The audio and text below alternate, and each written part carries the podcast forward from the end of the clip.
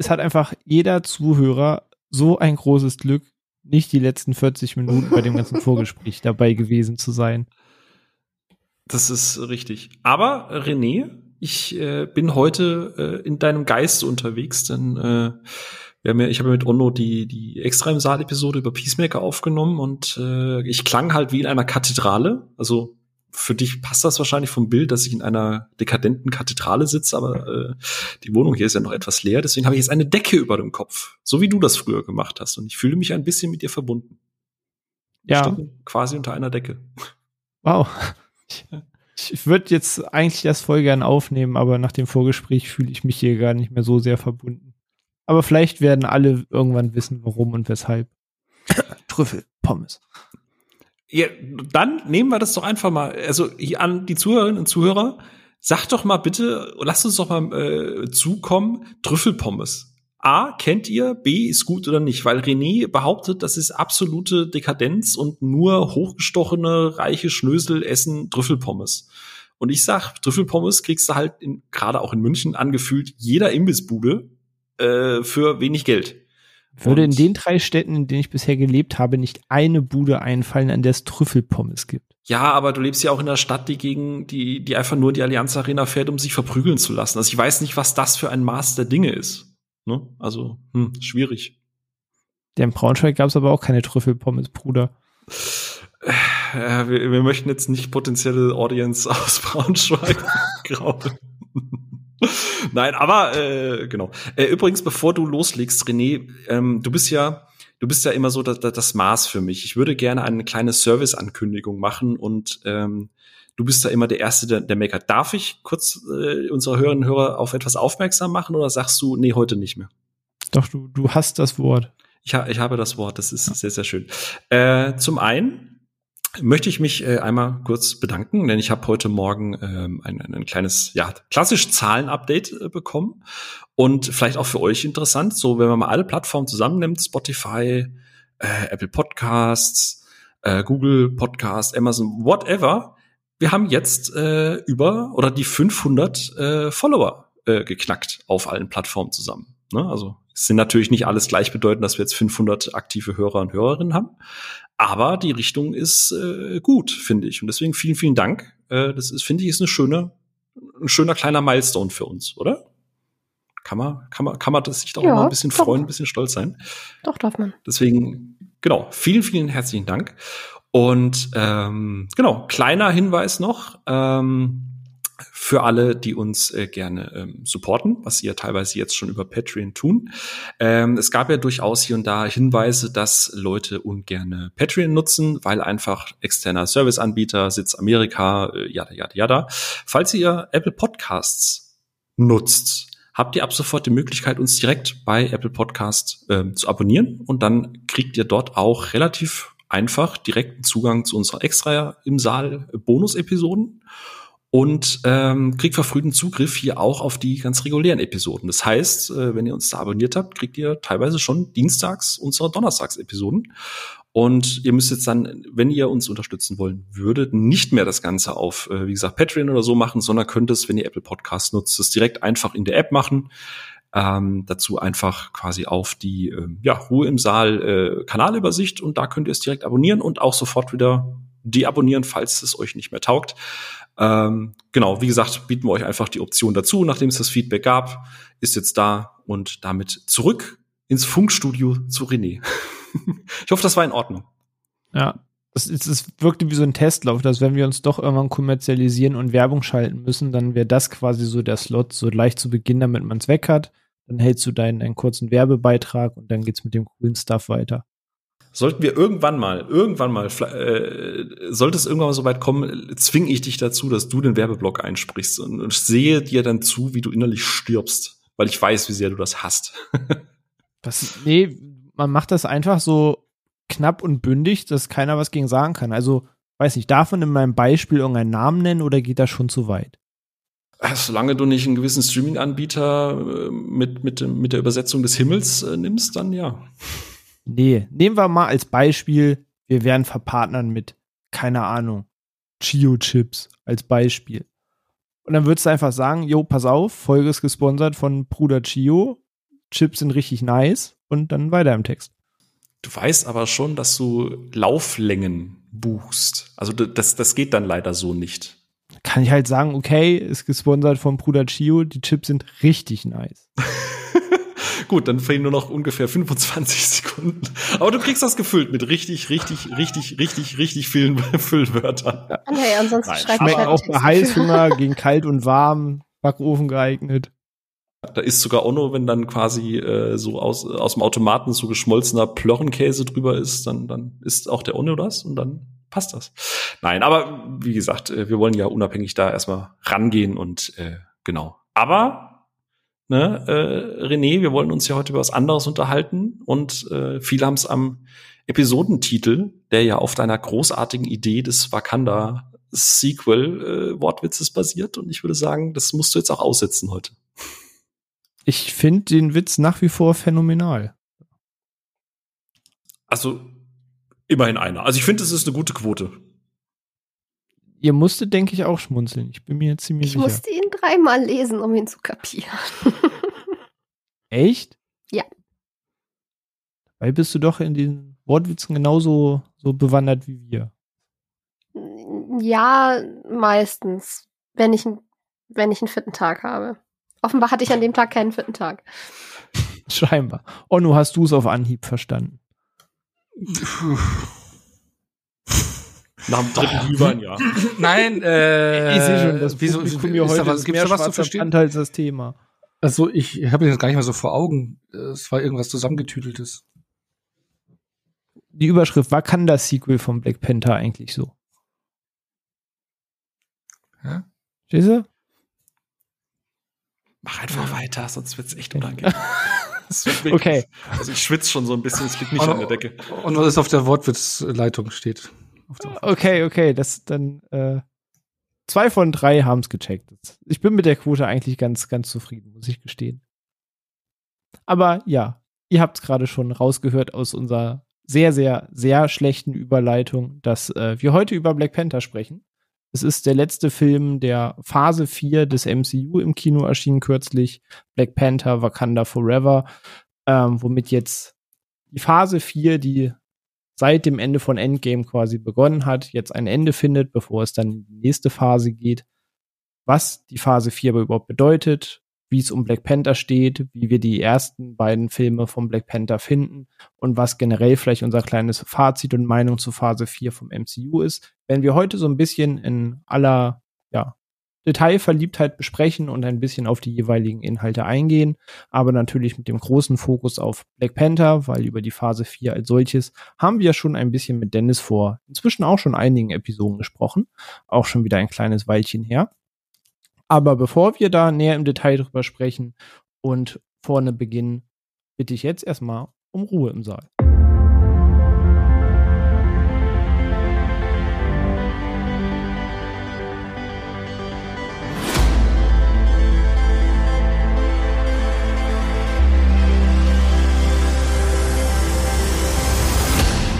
Wer nach der furchtbaren Weiterleitung oder Überleitung noch nicht weggelaufen ist, den begrüße ich hier zurück. Und ja, wir werden heute, wie eben besprochen, ein bisschen über Black Panther sprechen. Aber bevor wir über die Figur selber zu sprechen kommen, was die Figur so bedeutet, wofür sie steht, erstmal eine kurze Frage an euch. Ähm, inzwischen sind diese Figuren durch das MCU ja relativ Selbstverständnis in der Popkultur oder selbstverständlich in der Popkultur geworden. Aber Black Panther gehörte ja nehmen vielleicht Ant-Man ähm, schon so zu den Marvel-Filmen mit Figuren, die vielleicht jetzt nicht gerade auf jedermanns äh, Schirm waren, wie jetzt ein Spider-Man, wie jetzt ein Iron Man, wie ein Hulk, die man irgendwie von, von der Kindheitsfrühstücksdose ankennt.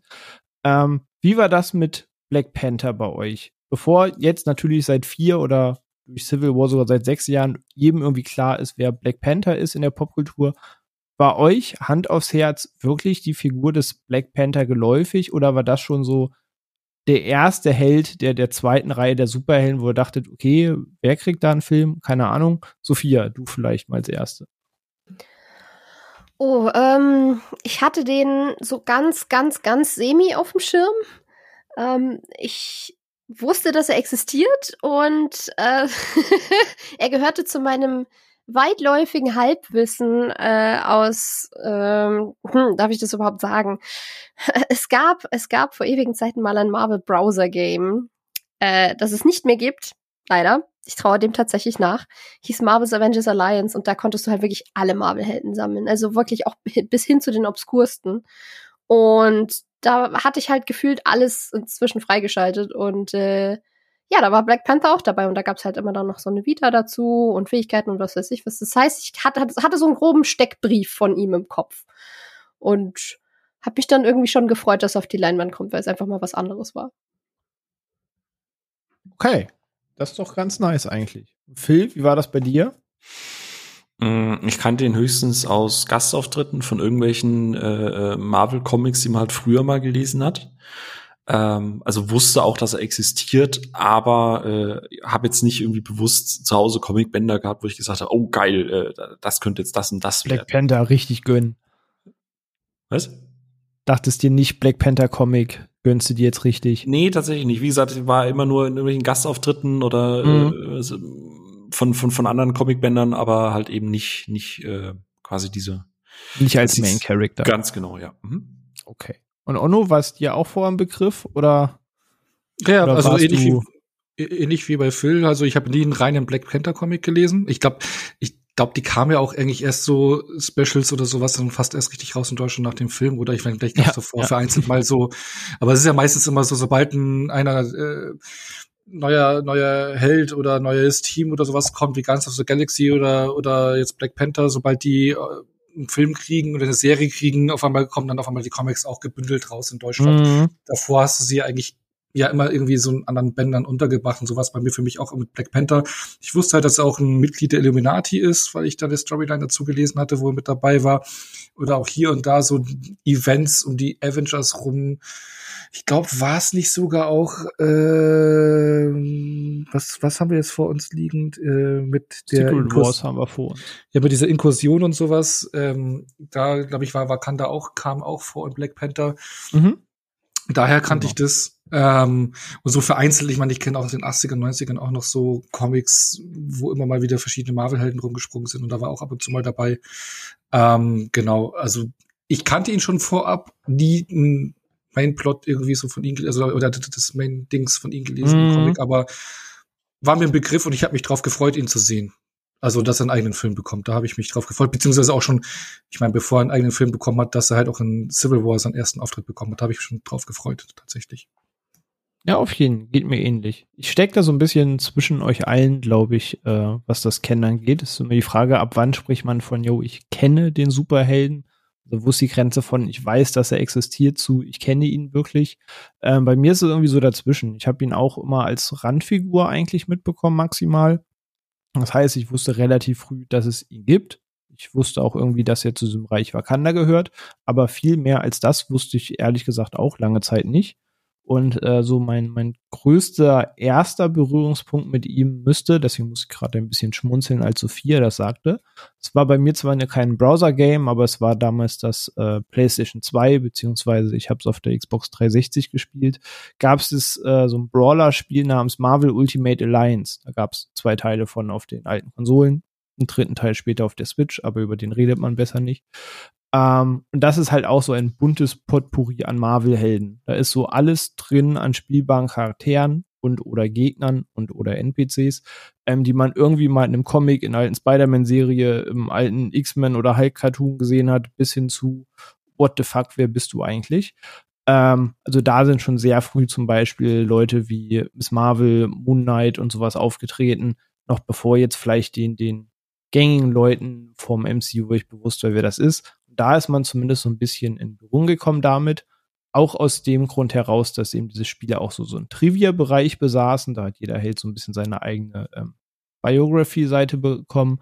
Und da hat man auch so ein bisschen was über die lesen können. Und das war ehrlich gesagt mein erster richtiger Berührungspunkt mit dem Charakter. Das war irgendwann, Gott, wann ist das erschienen? 2.6, 2.7, also ich war irgendwie 17, 18 oder so. Also ein paar Jährchen, äh, rund zehn Jahre bevor er in Civil War aufgetaucht ist. Aber vorher war es für mich halt auch immer nur eine Randfigur und auch danach, ehrlich gesagt, noch lange, weil mein Fokus einfach wenn ich Comics gelesen habe, dann lag der trotzdem immer auf anderen Leuten. Und erst vor der Verfilmung habe ich mich dann so, so richtig nochmal damit beschäftigt. Ähm, aber da sprechen wir vielleicht ja gleich nochmal so ein bisschen drüber. Ähm, ich würde sagen, bevor wir ins Thema steigen, kann man ja mal ganz kurz mal anreißen zumindest. Jetzt keine komplette Trivia-Wikipedia-Datenbank hier, aber mal kurz anreißen, ähm, ja, wie es zu der Figur Black Panther kam, seit wann es diese Figur überhaupt gibt, wenn sie doch in unserer Wahrnehmung zumindest eher so ein ewiger Nebencharakter waren und eben nie die Klasse eines Spider-Man oder so erreicht haben, was aber natürlich bei der Fülle der Charaktere auch schlichtweg nicht jeder erreichen kann. Ähm, Black Panther ist ein Charakter, den es halt schon erstaunlich lange gibt. Und zwar 1966 ist dieser ähm, Charakter von Stan Lee und Jack Kirby erfunden worden, aber hat erst 1973, also sieben Jahre später, überhaupt seine eigene äh, Comicreihe bekommen und war vorher eben auch nur als Gastauftritt woanders da.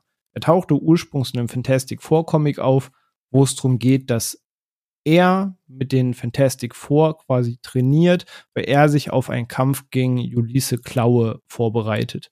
Ähm, und das war so, so der, der erste Akt in dem Comic, wo wir auch später dann beim ersten Black Panther noch drüber zu sprechen kommen, dass der Charakter da eben auch aufgenommen wurde.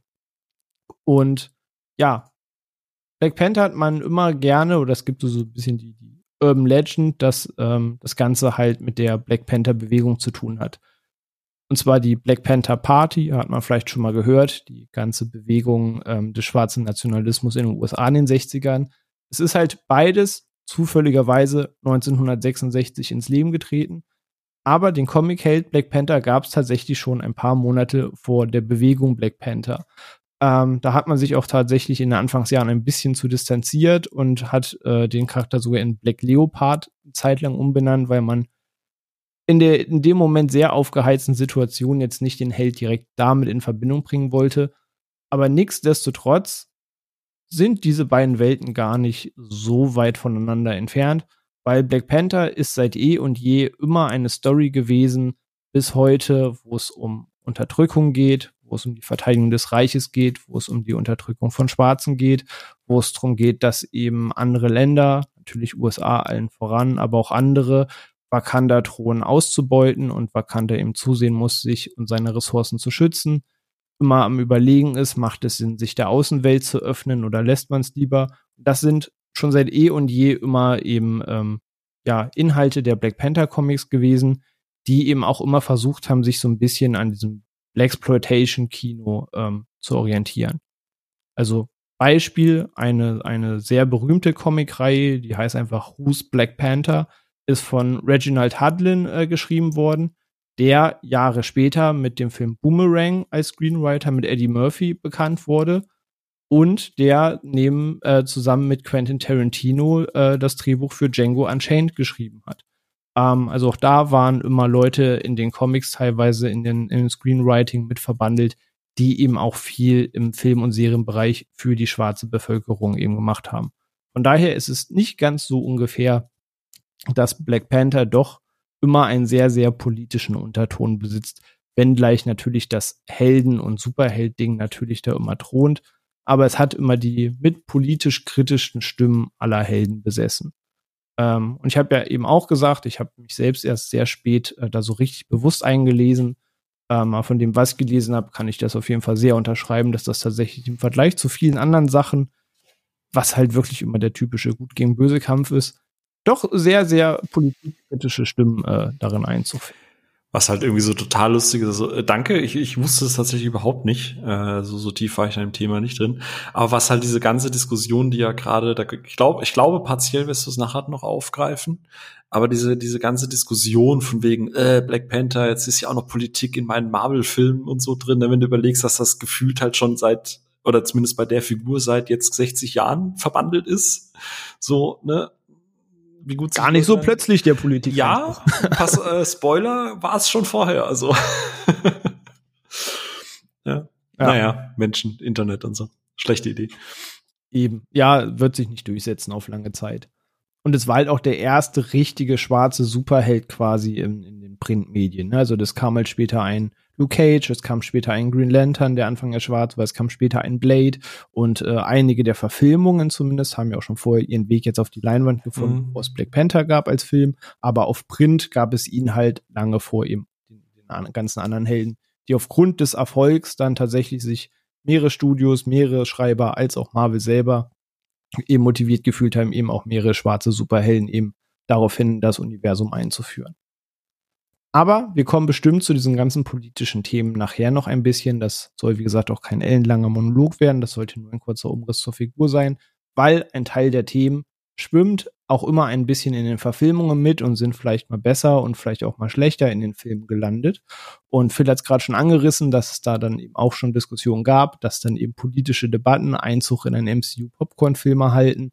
Ähm, deswegen der kurze Umriss, aber deswegen kommen wir bestimmt auf vereinzelte Elemente davon auch eh im Lauf der Folge noch genug zu sprechen. Ähm, aber fangen wir erstmal beim Film an. Soll ja gar kein Geschichtskurs hier heute werden. Black Panther, Onno hat es vorhin schon angerissen, ist ursprungs aufgetreten, nicht in seinem eigenen Film, sondern 2016 im ersten Civil War. Dort aber tatsächlich noch mehr so als Randfigur, aber ist eben quasi neben Spider-Man als Figur ohne Origin-Film erstmal so in den Film geworfen worden als Appetizer, wissend, dass die beiden Figuren eben noch einen eigenen Film bekommen werden. Und Onno hat die Frage gerade schon ein bisschen beantwortet, dass er schon Vorfreude auf den Film hatte, gerade nach dem Kennenlernen in Civil War. Aber Sophia und Phil, wie war das bei euch? Hattet ihr denn Vorfreude auf die Ankündigung des Films oder war euch das schon zu fremd? Weil ich meine, es klopft ja schon fast Infinity War an, der große Climax stand an, jetzt wirft man noch eine neue Figur in den Ring vorher. Wie, wie war das mit der Vorfreude bei euch bei, bei Black Panther? Sophia, wenn du magst, darfst du gerne zuerst mal ran. Oh, ich war im Wesentlichen vorsichtig neugierig. Ähm, Gerade weil einfach anhand der Bilder, die man im Trailer gesehen hatte, was eben diesen ganzen Afrofuturismus und das Worldbuilding und so angeht, war ich halt einfach gespannt. Also ich bin da, glaube ich, relativ wertfrei rangegangen damals. Aber ist auch schon wieder eine ganze Weile her. auch schon wieder sechs Jahre jetzt, ja. Ja, krasse Scheiße. Man vergisst regelmäßig, wie lange einen das MCU jetzt einfach schon begleitet. 2,8, ne? 2,8 war Iron Man? Iron Man, ja, genau. Das, äh ja, geht jetzt bald ins 15. Jahr. Das ist schon in drei Jahren ist es volljährig und darf auch endlich mal äh, Alkohol sie nicht trinken. Sechs hatten sie ja schon. Äh, in Eternals. Endlich mal. das ist mal mit 14 quasi. Mann, Mann, Mann. So wird immer früher. Ich kann sagen, das ist aber ganz schön früh. Hui, Ja. War auch 14. Egal. Phil, wie war das bei dir mit der Vorfreude? Ähm, äh, auf was jetzt? das wollte ich auch fragen. auf, den, ah, auf den Film. Auf den Film. ähm, ich habe mich tatsächlich, ähm, ich weiß, es ist etwas, was man nicht so oft aus meinem Mund hört, aber ich habe mich sehr gefreut auf diesen Film, auf einen MCU-Film. Zum einen wegen dem, was Sophia gesagt hat, nämlich äh, einerseits, weil ich den Trailer sehr farbenfroh fand, weil ich diese kulturellen Aspekte und was ja auch Soundtrack-technisch schon durchgeschwungen ist, mich gefreut habe aber und Achtung, jetzt kommt der, der Handwerksbeutel wieder. Ich habe mich gefreut, weil mit Ryan Kugler da jemand äh, hinter der, der oder hinter der Kamera sitzt oder auf dem Regiestuhl eher gesagt sitzt, der, ich glaube, ein Jahr vorher mit Creed ein für mich absolutes Brett abgeliefert hat. Einer meiner Lieblingsfilme, ja. Ja, also wir haben uns ja schon früher mal unterhalten, dass ich jetzt ich der, nicht der größte Fan des Boxsports bin, aber trotzdem großer Fan der Rocky-Reihe und ja, man kann es natürlich sagen, wie viel hat da jetzt noch Sylvester Stallone mit Einfluss gehabt, aber Creed ist halt die Blaupause, wie ein Reboot aussehen kann. Genau, du hast halt die alte Figur, die man halt schon kennt, du führst eine neue Figur ein, die einem äh, halt richtig ans Herz wächst. Äh, von hier Michael B. Jordan gespielt. Und ähm, du hast halt geile Actionsequenzen, du hast Hand-to-Hand-Combat, du hast endlich mal einen Rocky-Film, wo halt die Kämpfe sich so richtig nach Kämpfen anfühlen. geile Trainingsmontage. Geile Trainingsmontage. immer dazu gehört. Genau, geile Trainingsmontage, nachdem, glaube ich, drei Jahre vorher äh, äh, Winter Soldier kam, der ja auch schon jemand ähm, oder auch schon so ein bisschen dieses Geerdetere hatte und dieses Hand-to-Hand-Combat und alles so ein bisschen physischer, dachte ich mir so, geil, vielleicht wird Black Panther trotz diesem ganzen Fantastischen mit dem Mann dahinter auf dem Regiestuhl einfach mal wieder so so down to earth. Hat man ja im Trailer gesehen, ne? So so der der der Combat auf dem auf dem Felsen da äh, im, im Wasser, die zwei, wo ich dachte, okay, cool, das das das könnte richtig gut inszeniert werden und all das, was ich die Jahre davor so kritisiert habe, äh, so dass irgendwie keine Ahnung, los Knetklumpen gegeneinander kämpfen, das das kann sich jetzt vielleicht ändern. Das das könnte ein zweiter Winter Soldier werden. Ja, war ja nicht so. Äh, Spoiler, ja. Aber ja, wie gesagt, aufgrund der Personalie hatte ich mich halt wirklich zusätzlich gefreut. Weil, okay. Hast du das eigentlich immer noch? Also ich, ich muss gestehen, ich finde das bei jedem Film wieder immer furchtbar naiv, wenn ich das im Internet lese. Wir sprechen da auch immer wieder drüber. Wir haben bei Dr. Strange drüber gesprochen. Ja, du hast einen Regisseur und der darf dann so drei, vier kurze Signature-Moves einbauen für so Zwinker, seht ihr, deswegen sitzt er auf dem Stuhl. Aber es ist ja eben eigentlich nie mehr als ein Zwinkern. Der Name ist ja eigentlich mehr Marketing, als dass er einen Film daraus macht, der seine Handschrift trägt, nenne ich mal. Hast du dir das inzwischen abgewöhnt, darauf zu achten, wer da auf dem Stuhl sitzt, oder hast du schon auch bei jetzt auf die 30 Filme zugehend immer noch die Hoffnung, der nächste Film fühlt sich bestimmt wirklich voll nach dem Regisseur an? Das Lustige ist immer, wenn ich es aufgebe, kommt halt irgendwer, der dann tatsächlich eine Handschrift bringt. Also zuletzt, ich meine, ich habe es ja schon öfters gesagt, ich mache ja kein Geheimnis draus. Für mich ist ja Eternals einer der besten Marvel-Filme.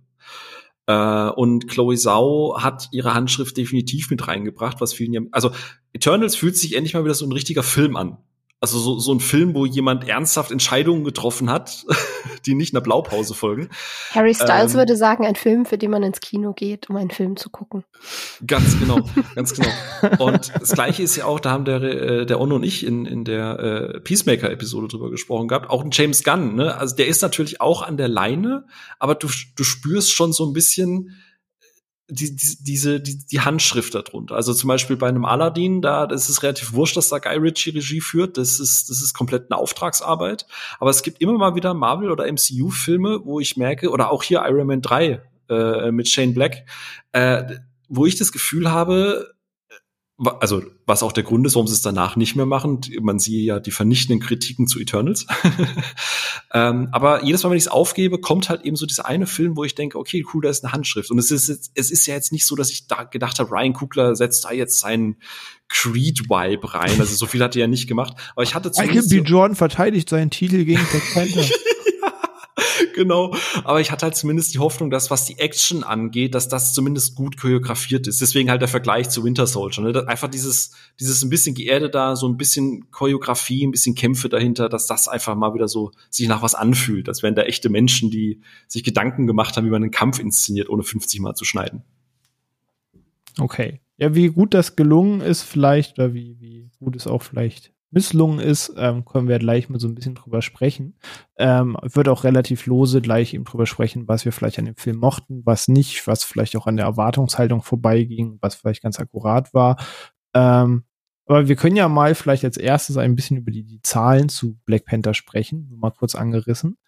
Ähm, Black Panther musste ich sagen. Ich habe jetzt nochmal die Zahlen gegoogelt, weil ich hatte sie gar nicht mehr auf dem Schirm gehabt ähm, bis zur Recherche dieser Episode. Ich habe schon mitbekommen, der hatte damals krass Erfolg, aber ich bin jetzt auch nicht der, der den ganzen Tag auf Box Office Mojo rumhopst und guckt, ist er jetzt Platz 14, ist er Platz 17, was ist der neue Platz 11?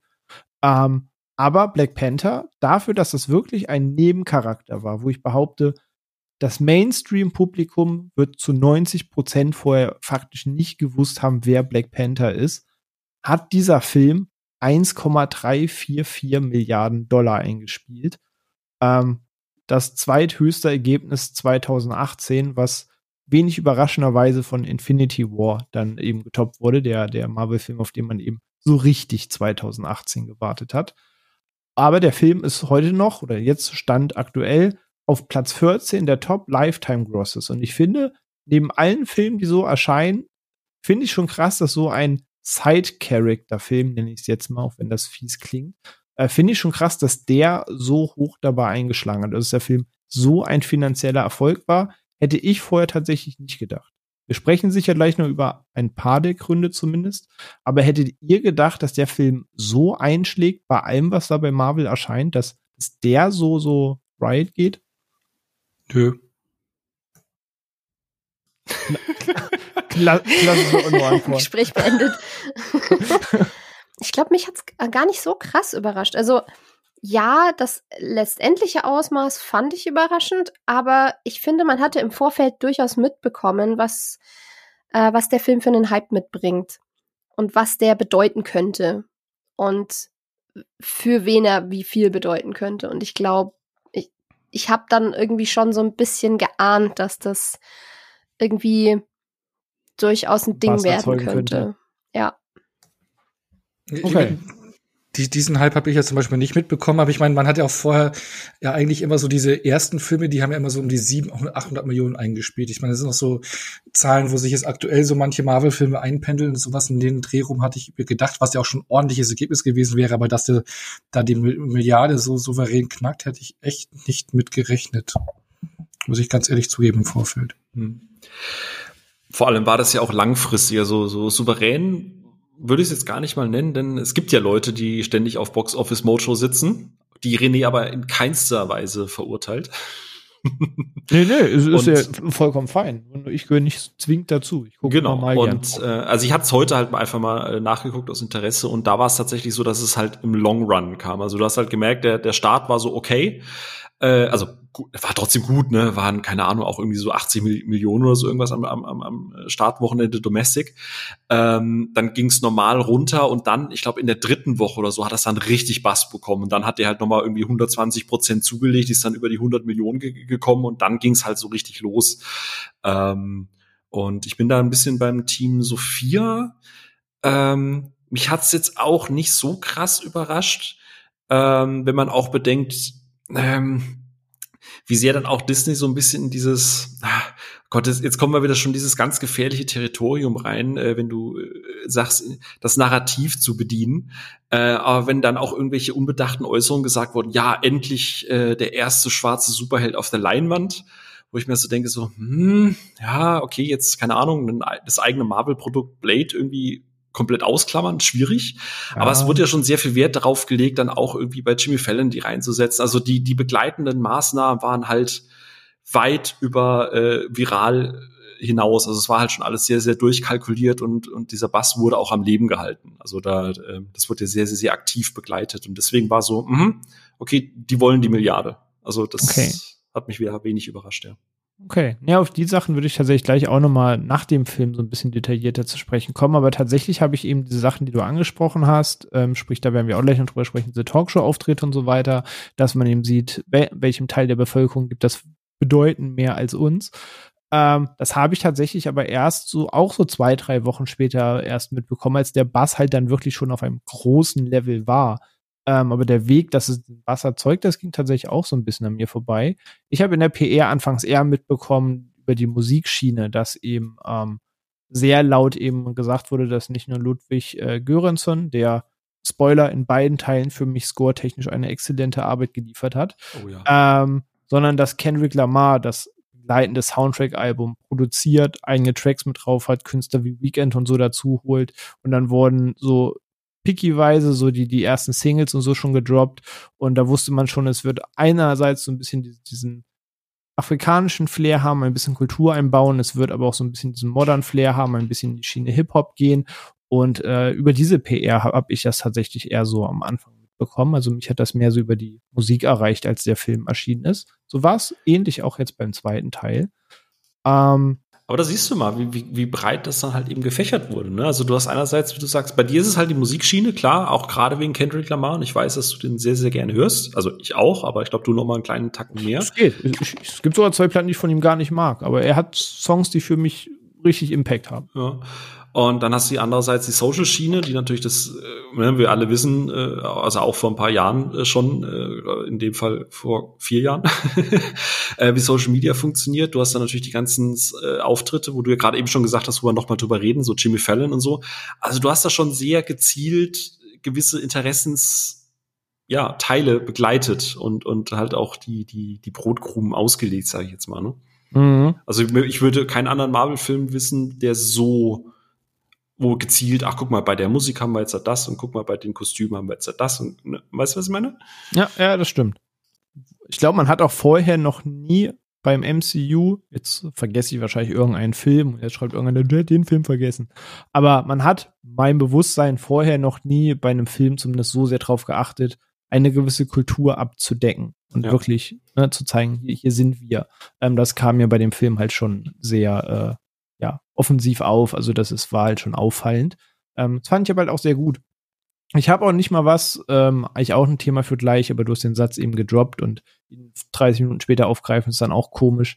Diesen, diesen Satz mit endlich mal ein schwarzer Superheld, ähm, das ist ähnlich wie dieses Captain Marvel-Diskussion mit endlich jetzt eine Frau als, als äh, großen mhm. Superheld. Ich finde die Diskussion, ehrlich gesagt, immer ein bisschen komisch, weil ich verstehe die Seite vollkommen, die sagt, ey, wir hatten schon Sarah Connor vor 30 Jahren, vor 30 Jahren, du Pappnase.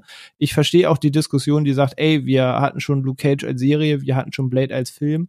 Aber man muss fairerweise sagen, oder so sehe ich das, Popkultur findet immer im Hier und Jetzt statt. Hm. Wenn gerade das MCU boomt, wenn gerade die Blockbuster boomen, willst du jetzt diesen Boom haben. Dass vor 20 Jahren da schon mal irgendeiner da war, das interessiert auf dem Schulhof kein Schwein. Nobody cares auf dem Schulhof about Sarah Connor. So, da geht's drum, dass jetzt, während jedes Kind seinen coolen Superhelden hat, jetzt ein Film mit einem Female-Lied oder mit einem äh, afroamerikanischen Lied erscheint. Deswegen für mich ist das immer so eine Hier- und Jetzt-Diskussion, weil der Popkultur ist es relativ egal, was vor 30 Jahren war. So sehe ich das zumindest um Das zum einen, dass hier und jetzt viel entscheidender in der Sache ist die Reichweite. Ich meine, Blade, äh, die du in der 90er hattest, klar, der kam auch ins Kino, aber der hat nicht annähernd diesen Bass gehabt, nicht diese, dieses Einspielergebnis gehabt, nicht dieses Budget gehabt und nicht diese Aufmerksamkeit gehabt und die Reichweite gehabt, wie sie jetzt Black Panther hatte. Eben wie du es gerade gesagt hast, so das MCU war am Boomen, am Wachsen, du hast einen maximalen Fokus und Scope drauf gehabt und wirklich und auch was Merchandise betrifft und Figuren rum. Also du hast eine Omnipräsenz. Das heißt, du hast einen, Helden, der richtig ganz groß breit gefächert weltweit vermarktet wird. Und das war Blade nicht. Blade ist ein Nischenfilm in dem im Vergleich dazu, den viele viele eben nicht kennen und der auch noch ein anderes Publikum hat.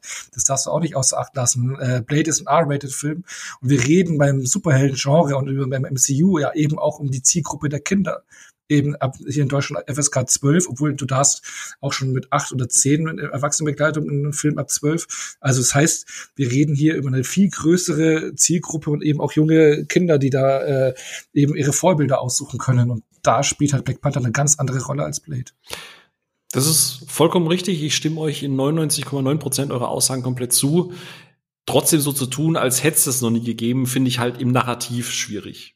Ne? Also zu sagen, hey, mhm. seit, seit, keine Ahnung, 20 Jahren das erste Mal wieder richtig ein Held und der noch breiter und noch mehr Menschen erreichen kann, okay, cool, hinzustellen und zu sagen, ja, der endlich der allererste, wo ich denke, nee, also. Hm. Ja, aber, aber wurdest du gesagt, endlich der allererste oder ich, also ich habe es eher so wahrgenommen, endlich mal auch diese Reichweite. Also das habe ich, das war, war mein Gefühl, ja, so erstmal diese Präsenz zu haben und. Äh, allgemein gesprochen, also auch mit Captain also, Marvel, da gab es ja durchaus die Äußerung, endlich eine weibliche Superheldin, wo ich mir denke, mh, hm, ja. Ja, du hast ja auch ein paar Jahre vorher den Catwoman-Film gehabt, der auch ein großes Budget hatte. Ja. ja, aber der dann halt ja. äh, komplett natürlich Grütze mhm. war, der Film, und natürlich zurecht baden ging, aber da ja. Äh, hatte man auch schon mal einen Versuch gehabt, es groß aufzuziehen. Ging es nach hinten ja, los, aber. Ihr wisst ja, ich nehme immer ein bisschen die polemische Social-Schiene, die ja dann ja, gerne ja. ne? Ist ja richtig, aber, ne, aber, aber die Vergleiche hinken für mich halt da, weil wir da in einer anderen Reichweiten Größenliga ja. reden. Und dann wäre vor allem Blade nicht mal der erste, dann müssten wir noch mal zehn Jahre zurück über Meteor Man von Eddie Murphy sprechen. Ja, äh, ich rede jetzt auch von einem qualitativ. Spawn könnte man vielleicht noch mitnehmen, aber äh, auch äh, wobei Spawn schlechtes CGI-Finale, äh, gut, das, das könnte auch beide Filme sein. naja. Ja, CGI-Finale war nicht das einzige Problem, das der Spawn-Film hatte, leider. Ja, das ist richtig. Vielleicht kommt äh, auch noch mal das Revival. Ich, ich, hoffe, ich, ja, der ist doch angekündigt. Äh, Todd McFarlane hat doch jetzt mit Jamie äh, Foxx dabei. Ja, ja, Jamie genau. Foxx spielt genau und er hat das auch die Writer letztens bekannt gegeben, wo er großes Big Announcement jetzt Spawn the Movie und hat einfach nur die Writer jetzt genannt. Das war's. mal gucken. Aber ich, ich, ich hab Bock. Ich hab Bock. Auf jeden Fall. Klar. Auf jeden. Spawn eine der hoffe, dass McFarlane da keinen Humbug treibt. Das, das könnte einfach wenn, richtig wenn, Er will nicht mehr selber Regie führen. Das ist der entscheidende Punkt. Die große ah, Frage okay. ist ja, wenn der jetzt halt rausgehen würde und irgendwie in der Wildnis Zelt aufschlagen, ist er dann ein Spawn-Camper?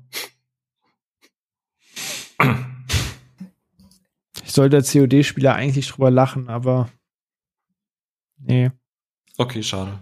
Wir hätten jetzt eigentlich einfach gehofft, eine, Min eine, Minute schweigen müssen, um, um, um Phil mal wirklich abzustrafen. Aber naja.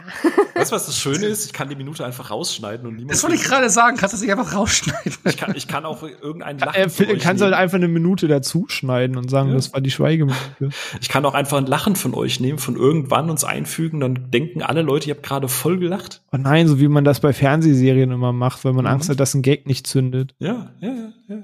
Mal gucken, ob ich das mache. Du, du, du hast wahrscheinlich schon so ein vorgefertigtes Fall von uns, wo wir alle drei schön lachen und das spielst immer so ein, wie in einer, eben wie so eine Sitcom. Maybe. Er, er schneidet immer zwei Podcast-Folgen, so die, die er veröffentlicht, die wir alle hören. Und er hat immer selbst eine, wo seine Spur ist, wo wir immer lachen zu dem, was er sagt. die hört er dann. Das ist richtig. Verdammt, scheiße, ich muss meine Taktik umstellen. Ja. ja erwischt. ja, und so alle Supporter kriegen quasi die Episode, wo, wo es immer so aussieht, als wäre ich voll lustig und ihr lacht immer ständig drüber. Vielleicht soll ich doch in die Patreon-exklusiven Folgen rein, wenn ich ahne, du könntest uns bescheißen. Aber wahrscheinlich hast du dich auch verschnitten und hast auch deinen eigenen Lacher auch noch damit reingebracht, damit du auch noch über deinen eigenen Witze lachst. Geht das? Das ist das perfekte Lachen von René. Das nehme ich jetzt und schneide das hm? davor rein. So siehst du mal. Ha. Du wolltest hm. weitermachen, René. Ja, das stimmt. ja, lass uns mal ein bisschen über den Film, glaube ich, selber sprechen. Die Sache über den Bass äh, haben wir gerade uns schon ein bisschen ausgetauscht und es wird safe nicht das letzte Wort dazu sein. Ähm, war bevor wir darüber sprechen, ob diese, dieser Hype ähm, überhaupt, sage ich mal, dem Film gerecht ist, ob man das richtig bemessen kann, ob man den Film von mir scheiße finden kann, aber das, was er am Ende bewirkt hat, so viel größer ist als der Film selber. Das wollen wir alles gleich ein bisschen ausführen. Aber deswegen fangen wir doch mal an, über den Film selber zu sprechen, damit man das alles ein bisschen besser vielleicht noch in den Kontext ste stecken kann zu dem, was wir eben schon angefangen haben zu besprechen. Ihr habt ja schon rausgehört. Ihr habt, wenn ihr die letzten vier Jahre nicht gerade Social Media gemieden habt, ihr diesen Bass um den Film ja auch mitbekommen und euch vielleicht gewundert, wo kommt das her? Wieso ist der so groß? Aber Black Panther selber. So, der Film, der die undankbare Position hatte, noch äh, gemeinsam mit, ah nee, Captain Marvel kam vor Endgame, doch die undankbare, die undankbare Position hatte, vor Infinity War zu erscheinen, der Film, auf den eigentlich alle gewartet haben, der große Clash gegen Thanos, ging es eben nach Wakanda. Ich hatte mich auch relativ doll auf den Film gefreut, weil ich einfach diesen Mix aus afrikanischer Kultur und moderner Technologie. Ich fand im Kopf das einfach eine sehr coole Idee. Ich fand, die Trailer hatten so eine relativ lässige Attitude und ähm, ja, habe mich dementsprechend auf den Film gefreut. War auch direkt im Kino gewesen. Aber Phil, ich weiß, nämlich also grob deine Meinung, deswegen lasse ich dich gerne mal beginnen. Ähm, wie du so zum Black Panther Film stehst. Du hast ihn jetzt, glaube ich, zweimal gesehen, wenn Dreimal ich mich schon. nicht irre. Dreimal sogar schon. Mhm. Ähm, wie ist denn, wie, wie stehst du zu Black Panther? Einfach mal so, so lose.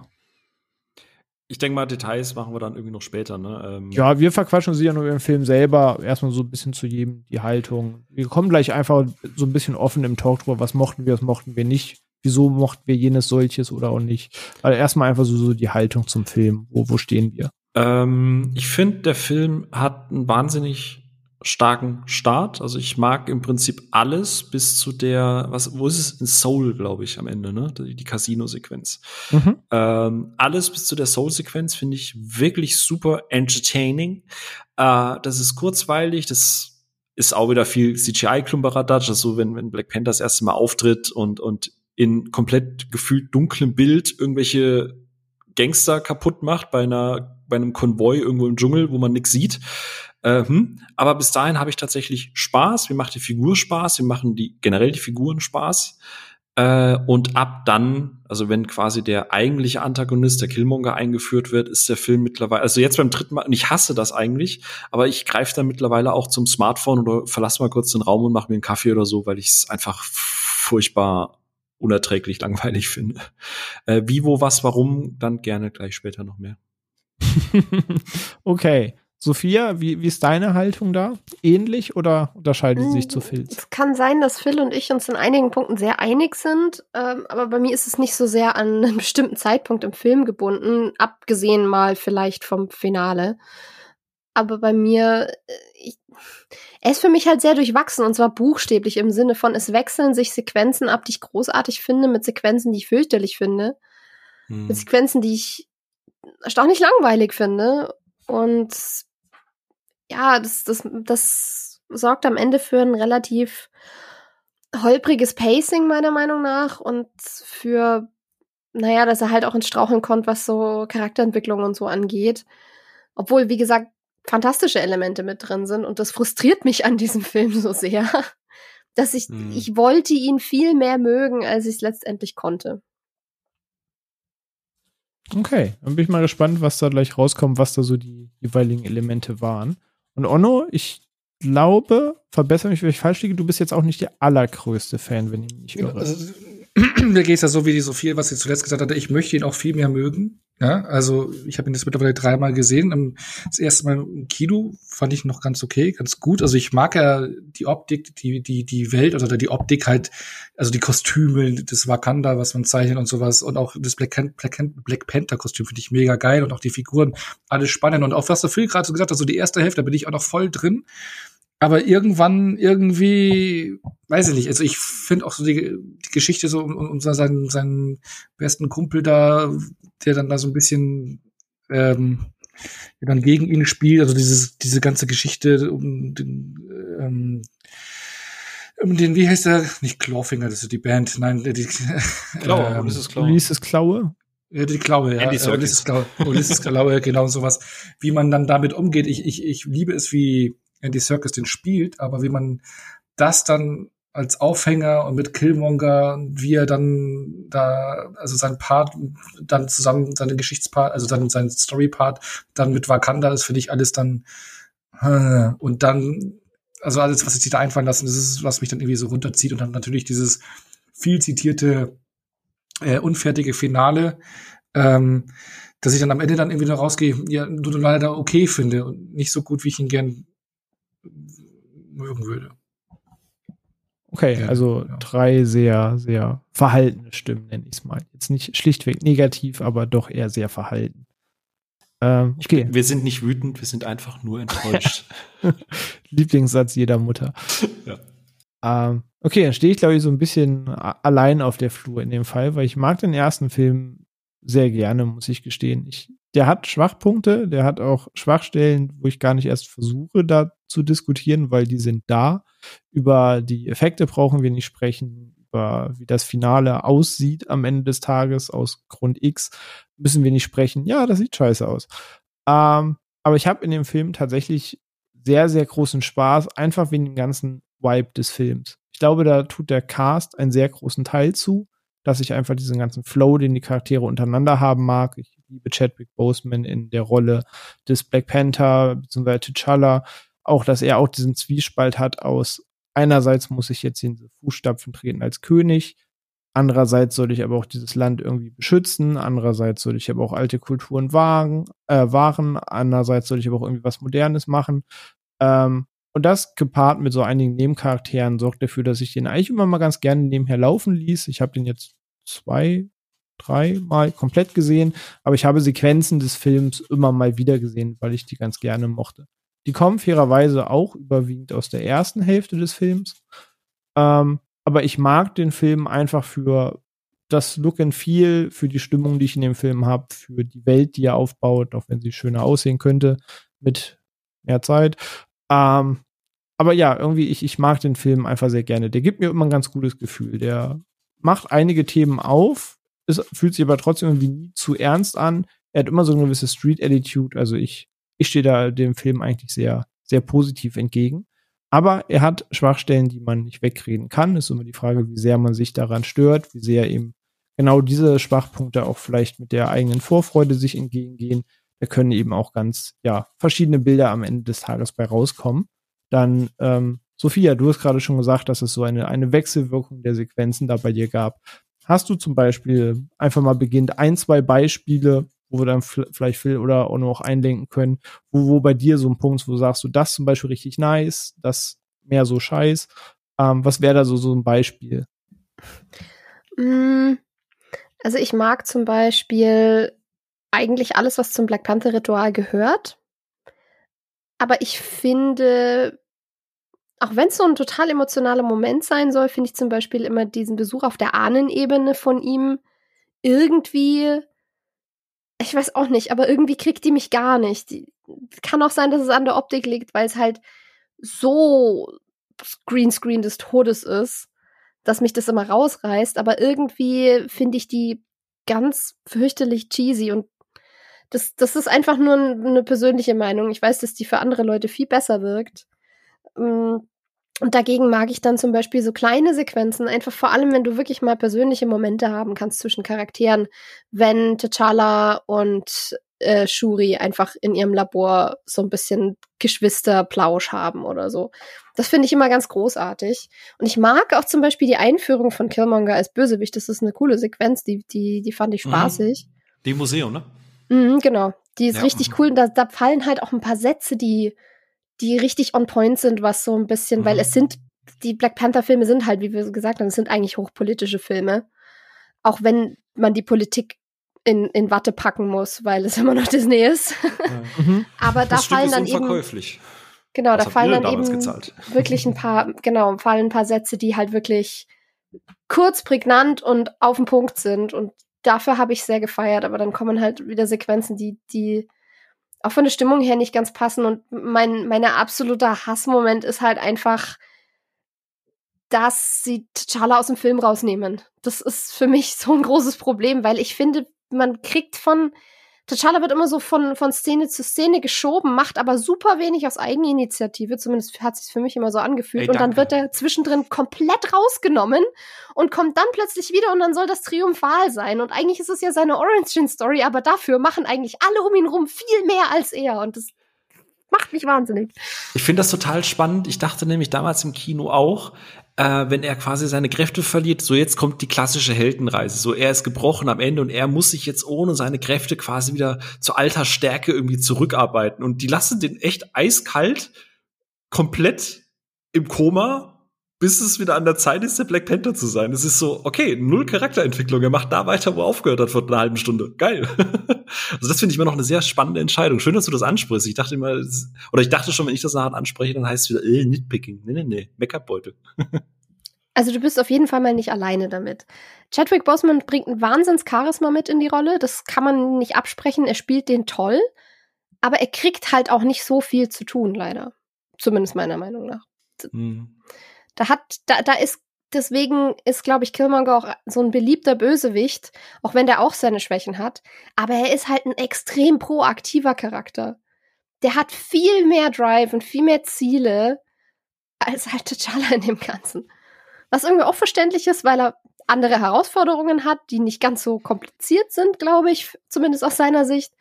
Aber trotzdem, so rein als proaktiver Charakter ist, ist Killmonger wesentlich präsenter für mich. Das ist witzigerweise was, was ich nie verstanden habe. Und dann ähm, finde find ich ganz spannend. Ich finde, die Einführung von Killmonger in dem Museum ist stark. Da sehe ich auch diese, diesen ambivalenten Typen, so der einfach quasi von nichts kommt und äh, einfach diese Ungerechtigkeit nicht mehr ertragen kann, was ich total spannend finde. Und seine komplette Arc, seine komplette Auflösung mündet dann äh, kolonialisierender Genozid, äh, dem begegnen wir jetzt mit kolonialisierendem Genozid. Waffen für alle und dann äh, Weltherrschaft. So, wo ich mir denke, so, das, ist, das, das hat mich richtig enttäuscht damals im Kino, ich, weil alle, was ich vorher gehört habe, ja, voll der ambivalente Charakter und richtig komplex und fast schon auf einem Joker-Niveau von Dark Knight. Und ich denke mir so, äh, weiß ich, ja, selbst denn geschrieben. Äh, Kein äh, Wort zugelesen. Nicht? Guck dich gerne mal auf Letterbox durch. ja. ähm, oder auf, auf YouTube, äh, zum Beispiel äh, YouTube, diese die Endkampfsequenz, wenn sie quasi draußen auf dem auf dem Dings sitzen, kommen wirklich Absätze, Top-Kommentar drunter. This is such a complex character and his whole arc and his redemption and bla. Und ich denke mir so, okay, okay, spannend. Also ich fand das halt tatsächlich spannend, weil ich sehe den halt einfach nur als sehr leider, leider am Ende als sehr, sehr generischen Antagonisten. Leider. Okay, spannend. Nee, so sehe ich ihn jetzt nicht. Ähm, aber vielleicht gleich mehr zu. Onno, wie, wie bist du da bei dem Film? Hast du da auch so Sequenzen, wo du festmachst, wo du sagst so, dass das hittet für mich, aber das dafür auch so gar nicht? Ich weiß nicht, woran ich also bei mir war es zum Beispiel hier ähm, der beste Freund, der von Daniel, der von Daniel Kalua da gespielt wird. Kalua gespielt wird, mhm. genau, der äh, Gapi, Ähm, so dieses, ja, wir sind Wakabi. zusammen aufgewachsen. Wakabi. Wakabi, genau. Du bist, wir sind zusammen aufgewachsen, von Kind auf an, wir kennen uns seit Jahrzehnten. Und äh, ähm, dein Vater hat es nicht geschafft, mir Ulysses Klaue zu äh, bringen. Und das hast du mal einen Versuch gehabt und schaffst es auch nicht. Jetzt bin ich mega enttäuscht von dir. Und dann kommt jetzt irgendein so ein Dude, den ich noch nie in meinem Leben gesehen habe, lieferte mir und jetzt kämpfe ich an dieser mhm. Seite. Ja. Das fand ich völlig, das, ja, also also das sind so Entwicklungen, die mich irgendwie nicht abgeholt haben. Und genau wie Phil es auch sagt, äh, Killmonger fand ich dann, ja, die Einführung war auch noch cool, aber dann irgendwie so platt. Ich mochte auch so seine, seine, seine prollige Art irgendwie nicht. Also, keine Ahnung, ich konnte mit denen dann auch nicht mehr so viel anfangen. Er baut dann für mich auch so ab. Und da fällt für mich dann so der Film ins, ins, ins Mittelmaß dann ab. Also ich finde ihn ja nicht schlecht, ne? Also ich mag ihn ja auch und ich würde ihn ja schon gerne äh, mögen und ich mag ja auch diesen Vibe von Film, von dem Film eben auch ganz gerne. Ähm, aber irgendwie die Auserzählung dann in der zweiten Hälfte von diesen ganzen Plots, die aufgemacht werden, das funktioniert dann nicht so 100 Prozent. Ich finde, das trifft sehr gut, dass es einfach nicht richtig auserzählt wird oder dass ähm, jede Menge Fässer aufgemacht werden an Ideologien, an Ideen, an Konflikten, mhm. die dann relativ ins Leere laufen. Weil im Endeffekt ist ja das Aufeinandertreffen Killmonger, T'Challa sollte ja eigentlich ein Aufeinandertreffen von den Ideologien von quasi einer friedlichen Lösung oder mit den Zeiten gehen und es besser machen und einem, wir sind so verletzt, dass wir einfach um uns schlagen. Das, mhm. was beides valide ist und, und nicht von ungefähr kommt. Gerade mit der ganzen Geschichte, die dahinter steckt und der ganzen Kultur, die dahinter steckt. Aber die kommen nie wirklich dazu, beide ihren Standpunkt, dass das von mehreren Seiten dieser Standpunkt diskutiert werden würde und dass es am Ende klar ist, es steht diese Ideologie gegen diese Ideologie, weil eigentlich sollte es das sein, aber am Ende haben wir einfach nur, naja, Endschlacht, weil wir halt, weil der Bösewicht dann halt doch so drüber geht, dass er einfach nur noch böse ist und dann haben wir die Guten gegen die Bösen und fertig. Mhm. Ihr kennt ja doch mhm. alles dieses Meme aus dem Internet mit diesem Pferd, oder? Dieses Pferd, was ja. dann wunderschön gemalt wird ja. und am Ende genau. der Hintern dann so gekritzelt. Und so fühlt sich für mich eben Black Panther an, eben ja. was das CGI betrifft. Ich meine, Phil, du hast es auch gesagt am Anfang, der sieht besser aus. Das CGI-Finale ist ja auch, glaube ich, bekannt, ist ja nicht fertig gewesen. Es war irgendwie nur so ein Draft, der dann doch genommen worden ist. Und äh, so fühlt sich mich, für mich halt eben auch so der Film an. Der fängt stark an und so die erste Hälfte und, und je länger er das zum, zum Finale kommt, desto ja, fauler wird man bei der Auserzählung und hm. das ist das Pferd, was noch am Ende hingekriegt Ich glaube, da war einfach viel zu viel gewollt und bis zu einem gewissen Zeit? Grad Zeit fehlte und ich glaube, bis zu einem gewissen Grad ist da eben der Film ist an und für sich schon vom Helden her und allem von der Voraussetzung politisch. Aber es ist ein Disney-Produkt und daher leidet er unter, ich zitiere meine Freundin Lea, die mit im Kino war am Wochenende, Made by Disney Disease. Dass, dass es halt am Ende trotzdem Unterhaltungsprodukt sein darf und ja. bestimmte Mitspieler im globalen Konflikt dann doch nicht so angeprangert werden dürfen, wie man es eigentlich vielleicht müsste. Und dass dann vieles einfach eingebremst wurde, was vielleicht da gewesen wäre, was man dann aber doch zurückzieht und zurückzügelt. Und dann hat man noch dazu einen riesengroßen Cast von Charakteren, die komplett neu eingeführt werden. Du hast Shuri, du hast Nakia, du hast äh, Okoye, du hast Wakabi, du hast einen Baku, du hast T'Challa, du hast einen Jaka. Und dann noch die Väter von den beiden Cousins und die Königin und Ulysses Chloe und ach ja, Martin Freeman ist übrigens auch noch da. Game of Thrones ruft an und ist neidisch. Richtig, und das alles in einem Film unterzubringen, das ist kein Wunder, dass das irgendwann auseinanderfällt, weil es einfach sehr, sehr viel ist, was man irgendwie im Blick behalten muss. Und das rund zu einem Schluss zu bringen, das machst du halt mit, dann mit einem Drei-Stunden-Film oder nicht wirklich. Und wir bekamen ja. dann halt nicht wirklich. Ja, aber den Drei-Stunden-Film haben wir doch jetzt bekommen, ja, im zweiten Teil fast. Ja, das hat auch wieder gezeigt, dass das nicht unbedingt so. Übrigens, falls der René mir, ich gucke gerade auf die Uhr, zwei Minuten gibt, kann man ja vielleicht mal ganz kurz erzählen, was da beim Finale passiert ist. Falls das Interesse besteht. Weil vor ja, kurzem, vor kurzem gab es tatsächlich ein Interview mit einem der Lead Visual Artists, der dort gearbeitet hat. Und es gab ja lange Zeit das Gerücht, dass tatsächlich das Finale irgendwie nicht fertig gerendert wurde. Das stimmt aber nur so teilweise. Ähm, die waren voll im Zeitplan. Das Finale war quasi auch schon gedraftet, wie es Ono gesagt hat. Der Entwurf war fertig.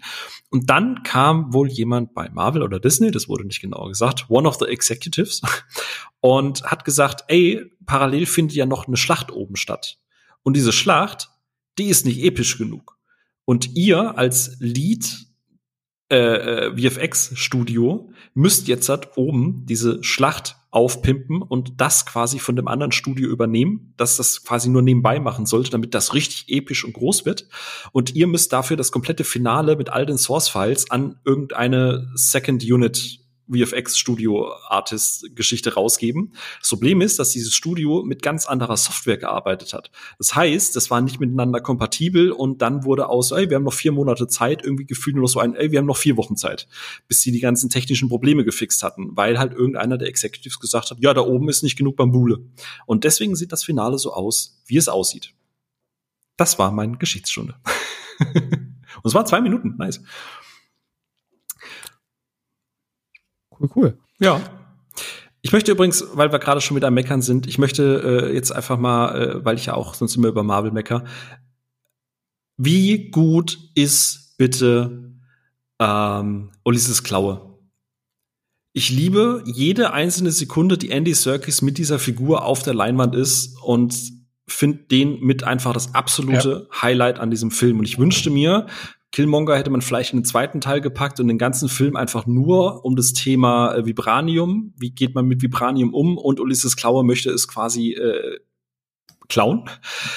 Weil diese ganze Casino-Sequenz, und da kommt ein bisschen Kugler mit durch, teilweise mit irgendwelchen aufwendigen One-Shots, mit richtig coolen Hand-to-Hand-Combats, wie äh, Okoye da mit ihrem Speer irgendwie hantieren darf. Diese ganze Verfolgungsjagd mit dem Auto hinten dran, der Soundtrack hinten dran, die Farben, wie die durch Soul eiern ich liebe, wirklich, ich liebe diese Sequenz und die ist großartig und dass das äh, Klaue da einfach aus dem, aus dem Casino rausrennt und irgendwie so sagt, ey, mach mal Musik an, ist doch keine Beerdigung. Und dann fängt halt hin, ich glaube, das ist ein Lamar-Track, wenn ich mich gerade irre. Und dann fängt der Bass an zu pumpen und die fahren da durch die Soul und überall Neonlichter. Ich, ich, ey, ich bin riesen Fan und ich würde mir wünschen, die hätten sich einfach. Beste Fast and Furious Sequenz. Ja, ich würde auch, auch kann man schon, kann ich schon vorwegnehmen, Wakanda Forever hat noch mal eine Fahrzeugsequenz, die ist ebenfalls großartig, finde ich. Und ich hoffe, ich habe das für euch schon mal geschrieben gehabt, ich hoffe, Kugler darf den letzten Fast and Furious machen.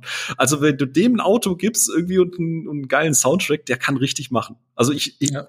klaue mit seiner Hand, ich, ich finde, Circus ist einfach absolute Chefskiss, um Sophia zu zitieren. Das, das, das sowieso Andy Circus eh, äh, das Lustige ist, ich habe am gleichen, genau, nee, das wollte ich gerade sagen, weil ich habe nämlich am gleichen Tag Episode 10 von Endor geschaut und am Abend dann Black Panther nochmal, also volle Andy Circus Ladung. Und äh, was der für eine Bandbreite hat, ist schon krass. Also auch auf jeden Fall ein Highlight. Und ich will noch mal kurz Korinthen kacken. Das ist Busan und nicht Soul. Ja, Entschuldige, natürlich. Ich habe noch, ich habe sogar noch gelacht beim Gucken, wo ich gedacht habe, ey cool, wenn die jetzt einen Zug nehmen würden, dann wäre es der Train to Busan. Stimmt, du hast vollkommen recht. Ähm, ja, aber genau. also Andy Serkis ist halt an, angenehm spielfreudig in diesem Film. Vor allem, er ist ähnlich, wir haben ja gerade gesagt gehabt, dass Killmonger am Ende leider so ein bisschen generisch wird, einfach weil sein Standpunkt oder die, die beiden, also dass T'Challa und ähm, äh, Killmonger halt eben nie so diesen, diesen krassen Konflikt so Civil War-mäßig aufbauen können. Und Circus Antagonist, der war ja auch schon in Age of Ultron, ist, hat er schon einen kurzen Auftritt gehabt, ne? Mit der, mit der Vibranium. Ja, ja. Äh, genau. Ja. Und sein Antagonist ist eigentlich das typische Marvel-Antagonist. Der ist komplett austauschbar, der ist nur da, weil er ein Lückenfüller ist. Der erfüllt eigentlich nur den Zweck, irgendwie den Plot von A nach B zu bringen. Aber aus dem bisschen, was er macht, finde ich, holt er halt 150 Prozent raus. Also es ist der, der beste generische Antagonist, den das MCU, glaube ich, jemals hervorgebracht hat. ja, also ich ja. kann mich da auch nur anschließen. Auch das, was gerade äh, Ono gesagt hat, sei es jetzt aktuell in Endor, sei es jetzt im Black Panther, sei es die anderen Rollen, die er hatte. Andy Serkis einfach immer ganz großes Kino. Bin da auch stets ganz großer Fan von dem, was er tut und macht, weil er immer eine gewisse Energie hat, auch wenn er nicht in CGI gehüllt ist und nicht als Caesar oder Gollum durch die Gegend hüpft, sondern eben auch selbst austreten darf, was die letzten Jahre jetzt immer mehr zunimmt. Ähm, Andy Serkis einfach sehr guter Mann. Ja. Wenn er nicht gerade, was war es, wenn er 2 gedreht hat ja, oder so. Na, keine Ahnung, was da passiert ist. Das ist vielleicht ja, nicht so cool, aber wenn er vor der Kamera steht, hinter der Kamera ist, dann richtig nice. Heute nicht, bitte. ähm, Ich würde aber gerne einen Punkt ansprechen. Ich weiß nicht, wie, also für mich ist es ja ein bisschen der Elefant im Raum. Äh, ich weiß nicht, wie, wie wichtig es bei euch ist, aber mit der Hauptgrund, warum der Film für mich dann leider am Ende nicht funktioniert. Ähm, Noch mehr Gründe. Wieso? Ich habe jetzt, halt, ey, guck mal, ich habe jetzt. Ich weine schon genug, aber aber für aus. Ich habe jetzt ein Loblied quasi gerade gesungen und guck mal, wie lange Serkis in dem Film ist und wie viele tolle Sachen es damit gibt. Für mich ist das größte Problem an Black Panther tatsächlich Wakanda. Ähm, Sophia hat das, glaube ich, ich weiß gar nicht mehr, wann wir drüber gesprochen haben, aber Sophia hat ähm, das, das Fass mal aufgemacht, als wir über Infinity War und Endgame gesprochen haben. Ähm, wie hast du es genannt? Du kämpfst zwar auf der Erde, aber gefühlt hast du einfach einen random braunen Fleck Erde. Mhm. Ähm, also so du, dieses. Du hast ja. keine, keine Geografie quasi. Genau. Ja. Und das ist somit das größte Problem für mich, was der Film angeht, weil dieses Wakanda, das ja im Prinzip auch im Titel im zweiten Teil steht und im zweiten machen sie es ein klitzekleines bisschen besser, aber auch immer noch nicht gut, finde ich. Ich weiß nicht, wie es euch ging. Ich habe jetzt auch beim dritten Mal gucken keinerlei Gefühl für Wakanda. Wie groß ist es? Wie funktioniert das? Wie ist diese Stadt aufgebaut? Wo sind die Kulturen angesiedelt? Wie funktioniert dieses Schutzschild? Wie funktionieren die Stämme? Nichts, absolut nichts. Sie fliegen am Anfang durch dieses Schild einfach durch, fliegen dann kurz über ein paar Hochhäuser drüber, landen auf der Plattform und dann siehst du diese Straße am Markt. Und da gibt's diesen Barbecue-Grill mit Hühnchen drauf. Exakt die gleiche Szene und exakt die gleiche Straße benutzen sie auch im zweiten Teil. Und das ist alles, was man von Wakanda in über zweieinhalb Stunden mitbekommt. Eine Straße und ein Überflug. Und, dann und ein Wasserfall. Du, und ein Wasserfall, der auch keinen Sinn macht, weil die fahren auf den Wasserfall zu, lassen das Wasser ab, haben dann so eine Plattform, aber auf der anderen Seite gegenüber ist der Fluss, der weitergeht, was irgendwie keinen Sinn macht, weil oder auch wenn, wenn, wenn egal, da geht's zu sehr ins Detail, aber wie gesagt, auch dieses Schild, am, im ersten Teil fliegen die einfach durch dieses Schild durch im zweiten Teil müssen die da ein Ritual vollziehen, dass dieses Schild, dieses undurchdringbare Schild aufgeht. Außer du hast Schnorchel und eine Badehose, dann kannst du da scheinbar komplett problemlos durchgehen. Ähm, aber es ist komplett inkonsequent irgendwie. Dann sind die draußen in dem Labor von, von Suri. Ähm, wie kommen die da hin? Die fliegen da drüber und, und, und das, also man, man sieht ja einmal von außen quasi ganz hinten am Horizont dann plötzlich Wakanda. Aber das ist so ungefähr vier, 500 Kilometer weg, aber die sind in zwei Minuten da. Gibt es da eine Verbindung? Wie ist es aufgebaut? Äh, und was ist mit den Jibari? Die wohnen ja in den Bergen. Ich vermute mal, das werden irgendwie, äh, wie heißt die große Gebirgskette in Afrika? Äh, äh, Name jetzt vergessen. Ähm, aber das wird auch einige tausend Kilometer entfernt sein. Ist da dieses Schild auch noch drüber oder sieht man diese Stadt im Berg von außen? Haben die ihr eigenes Schild? Wie, wie sind die bitte tausende Kilometer in gefühlt einem halben Tag von, von Wakanda dahin gelaufen oder von diesem, von diesem Feld? Sind die tausend Kilometer das weg? gehört ja auch noch zu Wakanda. Das ist ja nur aber, aber die ganze Schneelandschaft hinter dem Wasserfall. Ah, aber okay, ey, cool, aber mir hat sich das mhm. nie erschlossen. Für mich ist es einfach alles komplett getrennte Orte, die einfach nur als Set existieren und die, die keine Welt abbilden. Es ist nur eine Tapete. Okay. okay. Finde spannend, wie, wie du hm. da die Augen drauf hast. Also ich bin ganz ehrlich, wenn ich die Geografie von Filmen so nachbauen würde, würden bei mir 99 Prozent aller Filme durchfallen. Nee, nee, ach, nee. Dann sieht selbst die Stadt in Terminator scheiße aus, ehrlich gesagt. Nee, nee, nee. Also der Punkt ist, Wakanda ist ja ein großer Teil dieser ganzen kulturellen Geschichte wo sie ja. sich zusammengefügt haben, wie diese Kulturen da drin existieren. Und da, da, leben ja verschiedene Kulturen drin, die auch durch unterschiedliche Kostüme irgendwie dargestellt werden. Ja, die aber, musst du ja nicht siebeneinhalb Stunden erst alle gezeigt kriegen, damit du weißt, ah, da sind sie wirklich. Aber guck mal, selbst, äh, wie ist dieser Müllplanet äh, bei, bei ähm, AK. Genau. Selbst der hat mehr Struktur. Du weißt irgendwie, du hast diesen zentralen Punkt, du hast diesen Turm. Okay, und von dem Turm aus siehst du zum Beispiel die Arena. Du weißt genau, wo die Hauptorte, an denen der Film spielt, wie die miteinander verbunden sind. Die laufen drei oder viermal durch diese Stadt, durch unterschiedliche Sets, durch unterschiedliche Bereiche und unterschiedliche Teile dieser, dieser Müllwelt kennenlernst. Du musst sie ja nicht komplett erkunden. Ich muss nicht wissen, ob die da mit der Straßenbahn oder mit dem Auto fahren, aber ich muss doch irgendwie, und, und Wakanda ist ja ein, eigentlich ist für mich Wakanda ein Hauptcharakter in diesem Film, weil es um Wakanda geht, weil es um den Status von Wakanda in der Welt geht. Und abgesehen davon, gut, da, da hilft auch das schlechte CGI nicht, aber Wakanda ist für mich nur eine Reihe von vier, fünf verschiedenen Sets. Und das war's. Wakanda existiert nicht. Es ist einfach nur eine braune Tapete, wo du Leute in schönen Kostümen davor hin und her tanzen lässt. Nichts davon macht geografisch oder irgendwie Sinn, dass diese Stadt auch nur ein bisschen greifbar ist. Ich verstehe nicht, wie diese Stadt funktioniert. Die ist für hm. mich nur eine Tapete, ein Rauschen. Ja, aber Wakanda ist ja keine Würde ich anfangen, Stadt. so Filme zu gucken, würde ich, glaube ich, in meinem Leben gar keine Filme mehr gucken. Wakanda hat, außerdem, Wakanda hat ja eine Hauptstadt, ja. aber Wakanda ist ja ein Land. Aber es ist auch die und Hauptstadt und ich rede explizit gerade von der Hauptstadt. Ja, okay, aber dann, wenn du von der Hauptstadt redest, dann kannst du dich ja nicht über die Jabari-Behausungen und so beschweren, weil die sind ja Hä? clearly außerhalb. Ich beschwere mich ja nicht über die Jabari-Behausung. Ich beschwere mich darüber, weil ich nicht weiß, A, wo sind die? Phil ist böse, dass niemand kurz das Navi geöffnet hat, um ihm zu sagen, wie viele Kilometer die entfernt sind für sein räumliches Vorstellungsvermögen. Ja, das, das ändert den so Film am Ende natürlich es fehlt schon ein bisschen so die Abgrenzung. Also ich habe auch erst nicht geschnallt mit diesem Jabari-Stamm, wie sind die jetzt, also nicht nur geografisch, aber wie steht dieser Stamm? Klar, es wird irgendwie so erklärt, aber dann sind sie dann irgendwo in den Bergen und äh, also es fehlt schon ein bisschen die Zuordnung, aber da sehe ich es zum Beispiel jetzt nicht so kritisch. Ich aber auch nicht so sehr, weil ich, du hast halt trotzdem Landmarks. Was mich ja an der, an der Endgame-Sequenz so gestört hat, ist, dass du auf diesem einen braunen Flecken Erde, der einfach sowieso total langweilig ist für sich, weil es ist nur braune Erde und sonst nichts. Es bietet einfach keinen Mehrwert als Hintergrund an, abgesehen davon hast du ja wirklich nur Scharmützel neben Scharmützel neben Scharmützel und dann keine Orientierungspunkte außer Ant-Man, wenn er gerade mal als Giant Man durch die Gegend läuft. Und irgendwo im Hintergrund das Wrack des ehemaligen Avengers Hauptquartiers. Also, das war mein mal, Problem. Nimm mir mal zwei Landmarks, bitte. Bei Wakanda. Mhm. Ja, alles, was du siehst, sind ja Landmarks. Also, die Hauptstadt, du hast in der Hauptstadt hast du, den, hast du den Palast, wo dann eben auch das Labor von Shuri mit drin ist. Du hast den Markt, über den du läufst, wo du den Palast im Hintergrund siehst. Also da ist schon eine gewisse Orientierung da für mich. Also da, das meinst du? Okay. Ich habe ja, tatsächlich erst, ich habe erst beim dritten Mal jetzt hat gesehen, zum Beispiel, dass du von der Black Panther, also von dieser Höhle, von, von ihrem, von ihrem wissenschaftlichen Zentrum aus, dass du da hinten ganz im Entferntesten so, so ein Hochhaus durch die Bergspitzen von Wakanda siehst, wo ich mir, ich habe drei Sichtungen gebraucht, um zu verstehen, wo diese, dieses, die, dieses wissenschaftliche Zentrum ist, wo dieses Finale überhaupt stattfindet, weil ich nicht wusste, dass das, ich dachte immer, das ist in Wakanda, also in der Hauptstadt.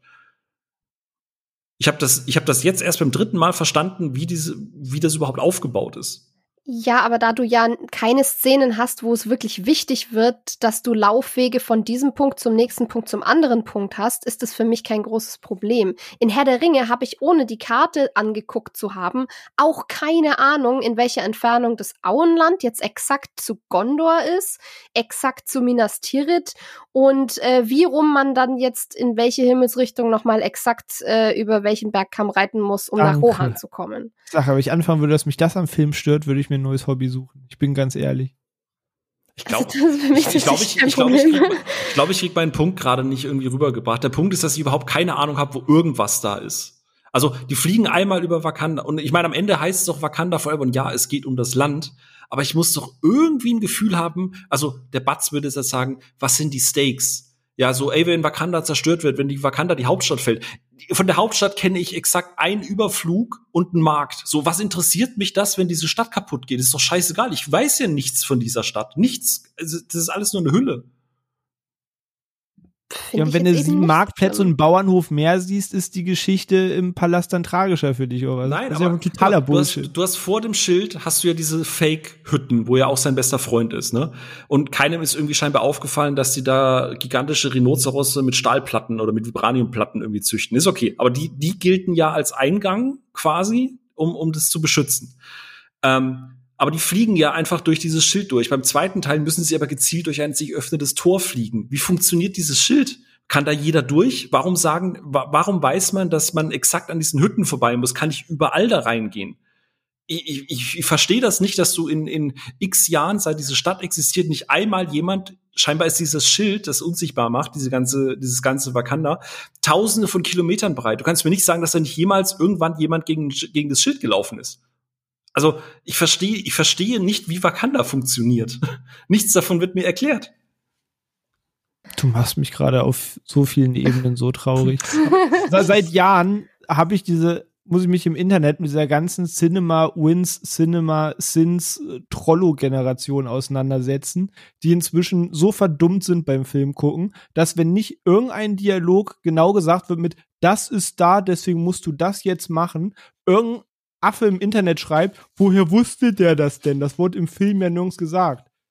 Ja, weil man vielleicht auch vielleicht Dinge in dem Film mal hinnehmen muss, vielleicht auch offscreen da Dialoge stattfinden, damit dir nicht jeder Dulli-Dialog vorgeführt werden muss, damit du nachvollziehen kannst, ah, deswegen ist der da hingegangen. Ich würde mich halt einfach genau in so eine genau in so eine Diskussionsrichtung, da ich mir denke, ey, lies ein Buch. Ja, aber ich glaube, das liegt einfach, das ist wirklich ein bisschen persönliche Präferenz, weil für mich die, die Punkte oder die Schauplätze in Wakanda, die gezeigt wurden, ist für mich eine sehr normale Diversität von, von Landschaftstypen, die du in einem kleinen Land haben kannst, je nachdem, wo es liegt. Du kannst sowohl Bergketten als auch ein Stück Steppe haben und dann eben diese Flusslandschaft. Das ist sogar sehr logisch beieinander habbar, auch in einem kleinen Land.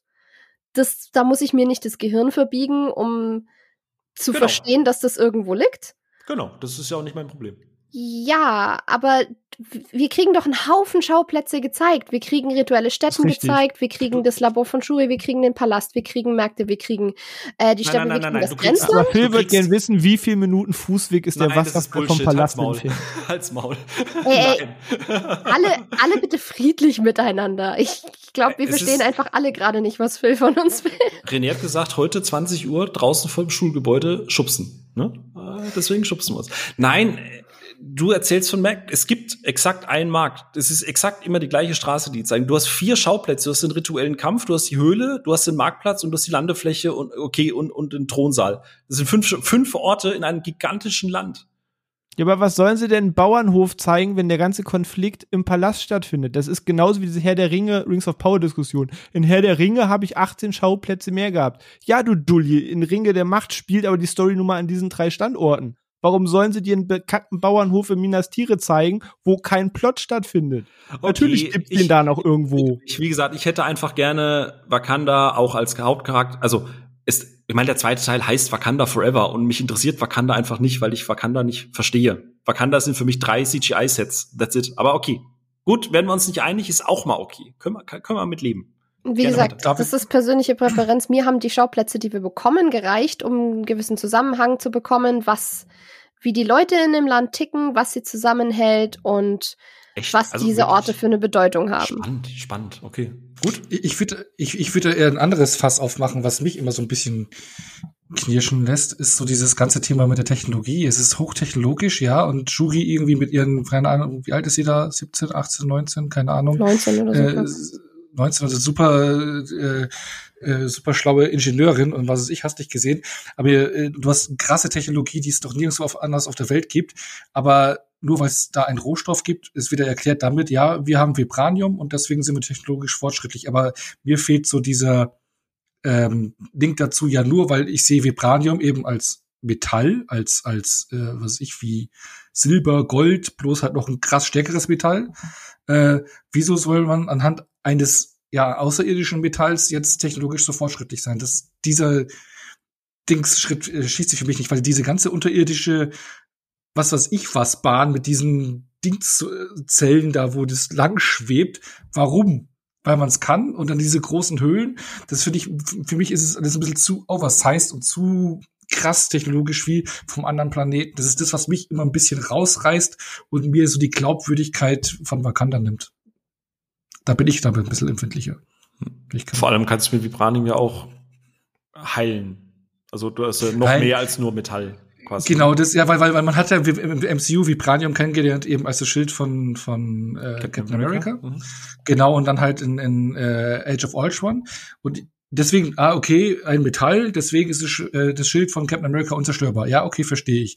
Aber warum hat man da so eine, was weiß ich, was Schwebebahn irgendwo in diesen riesengroßen Tunneln und ah, okay, weil das Vibranium ist, bauen wir jetzt Raumschiffe und haben jetzt äh, eine. Ja, aber das schließt sich ja nicht aus. Warum sollen die nicht technologisch auch forschen können? Weil ja. Tony Stark hinterfragt auch keiner, warum er fliegende, KI-gesteuerte Roboter erschaffen kann. Ja, nee, aber es wird mit Vibranium glaube, erklärt, es ist ein Metall. Warum ich ist glaube, ein, ein, Metall jetzt so krass technologisch fortschrittlich? Das, das, das, das wird dann vielleicht ein bisschen falsch erklärt, aber für mich ist das so ein bisschen der Zusammenhang von, sie haben dieses Metall Und sie wissen, dass das ein extrem wertvoller Rohstoff ist, also kapseln sie sich ab und halten das geheim, weil hm, Afrika hat so ein bisschen eine Geschichte von, wenn wir wertvolle Rohstoffe haben, dann wird unser Volk halt einfach ausgebeutet und versklavt. Alles cool, das verstehe ich. Das und, ist alles cool. Und wenn man zum Beispiel guckt, was in einem Land passiert, was sich so ein bisschen vor sich hin isoliert und einfach die Technologie bei sich fördert, dann guck halt zum Beispiel nach Japan oder so und dann nimm einfach Japan plus ein Metall, was so vielseitig ist, dass du einfach deine Technologie nochmal drei Generationen nach vorne springen lassen kannst und dann nimm noch ein bisschen Superhelden-Flair mit dazu. Wir sind immer noch bei Superhelden-Comics. Ja, ich weiß, nein, mir geht es so darum, ne? warum ein Metall technologisch so ein Fortschritt, also ich sehe es so als Metall, mir geht's, weil das ist Computertechnologie und sonst irgendwas. Was kann da glaub, Metall, also man muss der, einfach ein bisschen Aber der, der den moderneren Rohstoff hat, entwickelt modernere Sachen. Der, wenn du einem Metall gibst und ihn damit arbeiten lässt und dem anderen gibst du Holz, Surprise, der mit dem Metall wird wahrscheinlich einige Dinge am Ende mehr entdeckt haben als der mit dem Holz. Ja, das ist für, für mich so ein Ding, wo ich, ja. Leute. Nicht heute. René, nein, was René stirbt heute einfach. Ja, was, nein, nein, was für mich heute. ein bisschen oversized ist, wo ich mir sagen kann, so ein bisschen weniger wäre mehr gewesen für Wakanda. Ein bisschen ja. weniger Technologie-Overload wäre für mich glaubwürdiger gewesen. Aber ich glaube, es wäre, dann, dann hättest du umgekehrt von mega vielen Leuten wieder die Beschwerden bekommen, das ist nicht futuristisch genug. Das ist ja der Keypoint, dass sie so technisch fortschrittlich sind, deswegen kapseln sie sich von der Welt ja ab. Das ist ja der ganze Punkt, um den es geht. Ja, aber man kann das ja auch ein bisschen, also ich fand diese unterirdische Höhlenbahn too much, zum Beispiel. Gut, die fand ich auch ein bisschen albern. Aber da, da hat halt das einfach nur an ein, zwei eine Magnetspurbahn, die gibt selbst schon in der realen Welt. Ja, aber mit diesem Dings, was sie da hat, oder dann dieses, äh, dann, dass man dann auf einmal ein Auto bei sie sitzt bei sich im Auto im Labor und kontrolliert das irgendwo in Busan und sowas. Das war alles mir ein bisschen Audioübertragung mit unendlicher Reichweite, weil McGuffin. Wie war das ein bisschen too much? So. So, weißt du auch noch, wir machen jetzt, wir hocken uns jetzt alle unsere eigenen Ecken. Ich habe das schon verstanden, dass es das Key-Dings ist, dass es um dieses Vibranium und sowas geht, aber das, was man darum aufgebaut hat, das war für mich ein bisschen technologisch zu oversized. Gut, das aber dass Ant-Man irgendwie es um ein Quantenuniversum geht, das ist dann technisch näher und erklärbarer oder das selbstverständlicher. Da, da, da, da, rege ich mich ja dann wahrscheinlich erst im Februar auf. ja, das Quantenuniversum gab es ja schon in zweiten Ach so, stimmt, stimmt, ja. ja. Nein. Ist, ist das jetzt naheliegender oder? Das ist ja, was mir geht es darum. Ist, oder ist ein Quantenuniversum nicht so modern wie eine Magnetbahn? Nein, sie war, ich mag das Framing darum, von René, wie er so gezielt yes, einfach Leute immer ja, weil ihr auf Sachen Nein, rumhabt, wo ich denke, das kann nicht euer Ernst sein. Nein, das war für mich immer vom, vom ersten Mal gucken so für mich mein Ding, wie kann ein Rohstoff dafür sorgen, dass man so krasse Sprünge macht und eine 19-jährige, was weiß ich, was alles designt. Das ist für mich ein bisschen keine Ahnung Tomasch gewesen. Ist so. Ja. Wie gesagt, sind, sind persönliche Präferenzen. Den einen schmeißt, schmeißt das, das Land, den anderen schmeißt dann halt die Technologie vielleicht. Das äh, ist halt sehr subjektiv. Ich finde es auch bei Iron Man überzogen, teilweise, was da alles, was da alles Die ganze Nanotechnologie von dem, das ja, ist ja, inzwischen so ein bisschen mein, okay, cool, ja, wir machen jetzt einfach alles. Ja, alles so irgendwie so ein kleiner Knopf und daraus wird ein Anzug und bla. Es ist für mich da auch, da mochte ich eher den geerdeteren Ansatz vom ersten Iron Man, aber was dann danach teilweise aufgezogen wird, ist für mich auch too, ein bisschen too much. Aber ich meine, wir sprechen immer noch von einem Universum, in dem vier Monate später ein lila Koloss mit einem Handschuh 50 Prozent der Weltbevölkerung ja, ausgelöscht ich weiß, das, deswegen schluck ich das ja auch, äh, weil es ein Comic-Universum ist. Und deswegen schluck ich es auch bei Black Panther, wo ich denke so, ja klar, Comicwelt und sonst irgendwas, aber ich finde es für mich dann noch ein bisschen weniger, hätte ich cooler gefunden für die Glaubwürdigkeit von Wakanda. Okay, na gut. Okay, spannend, was euch alles an dem Film stört. Hätte ich also ich hätte zumindest mit anderen Dingen gerechnet. Ähm, das schlechte CGI, da braucht man, also das ist ja wie wenn man auf, auf einen Toten eintritt, so, das ist ja, also, so, so, keine Ahnung, das macht mir, also, ich glaube, jeder weiß, also ich glaube, ich kenne kaum, oder ich kenne niemanden, der sagt, das CGI in Black Panther sieht gut aus. Ganz im Ernst, diese, diese Wasserfallsequenz, da kriege ich jedes Mal das blanke Kotzen und Grauen, wenn ich mir das angucken muss. Wenn diese 2D-Bitmap-Loop-Animation von irgendwelchen Extras, die, wo, wo vier Leute auf so einem 30 Zentimeter äh, Felsvorsprung hinten irgendwie schlecht ausgeschnitten rumtanzen. Ja, Mai geschenkt. Am Ende geht's um das Ritual und das ist cool. Aber das Ganze ist, keine Ahnung, wer das durchwinken konnte oder gedacht hat, oh ja, das sieht gut aus. Dann machen wir das doch jetzt einfach so. Ich nenne jetzt noch was Positives und dann Jawollo. machen wir weiter. Der Soundtrack. Der, ja, den finde ich im zweiten aber tatsächlich noch ein ganzes Stück stärker. Aber insgesamt das Schauspiel und die Besetzung. Weil das die, die Darstellung insgesamt und die Darstellerleistung finde ich im ersten Teil schon großartig, egal wie schwach das Drehbuch dann teilweise wird. Die Leute liefern absolut ab, was ihre Rollen angeht. Und das ist im zweiten Teil meiner Meinung nach genauso. Und egal, ob das jetzt ein Chadwick Boseman ist, der einfach da mit einem sehr natürlichen Charme reingeht, ob das ein Winston Duke ist, der als Mbaku einfach äh, Lieblingsnebencharakter von allen ist, weil er einfach so cool ist. Äh, ob das jetzt eine Lupita Nyong'o ist, die ja dann auch wirklich danach in gefühlt alle mitgespielt hat, oder eben äh, eine Angela Bassett, das sind großartige Performances von vorne bis hinten, meiner Meinung nach. Michael B. Jordan natürlich auch, wie gesagt, alle, finde ich. Da ist jetzt keiner drin, wo ich sage, der hat nur sein, sein, ähm, sein Gehalt abgeholt und war dann halt da. Auch Martin Freeman mochte ich in dem Film. Er ist zwar semi-überflüssig, aber man merkt trotzdem, dass er irgendwie seinen Spaß hat. Und so ein bisschen die Dynamik zwischen Ross und Jury mag ich auch. Also, kann man sagen, was man will, aber man kann jetzt niemandem Faulheit beim Schauspiel vorwerfen. Aber das ganze Auftreten und Einbauen der Dora Milace ist großartig. Ja. ja. Auch das verdammte ja, Rüstungs- und Kostümdesign für sie. Die Dora Milaje sind generell so das Ding in Wakanda, was einfach nur von vorne bis hinten derbe cool ist. Unterstreiche ich alles so. Ja, das funktioniert alles gut. Schauspiel, auch die Kostüme und all sowas. Da funktioniert auch die Welt Ne? Genau, also, die finde ich, das äh, Kostüme finde ich also wirklich absolute Props, was, was die Schneiderinnen, Schneider und Kostümbildner und Maskenbildner alles da abgeliefert haben. Das ist ein Brett und da, das ist halt mit der Grund, warum ich halt gerne mehr von dem Ganzen dahinter ein bisschen erfahren hätte, weil, weil, mir das halt Interesse geweckt hat an diesen ganzen Kulturen. Es sind ja, was waren es, vier, ne? Vier waren es, vier Stämme und äh, die, die äh, äh, hier im Baku und so, die haben sich ja abgekapselt, äh, abgekapselt. Ähm, aber das fände ich alles ganz toll, ja. Ich hätte auch gar nicht gedacht, dass wir jetzt so weit über den, den ersten Teil sprechen. Von daher will ich meine Meinung, glaube ich, jetzt auch gar nicht mehr groß ausführen. Ich glaube, all euren Kritikpunkten könnte ich nicht mehr widersprechen, als ich es gern würde. Ähm, weil ich da doch eine Menge oder fast alles anders sehe in dem Film als ihr, glaube ich. Ich glaube, mit Sophia gehe ich noch am ehesten einher.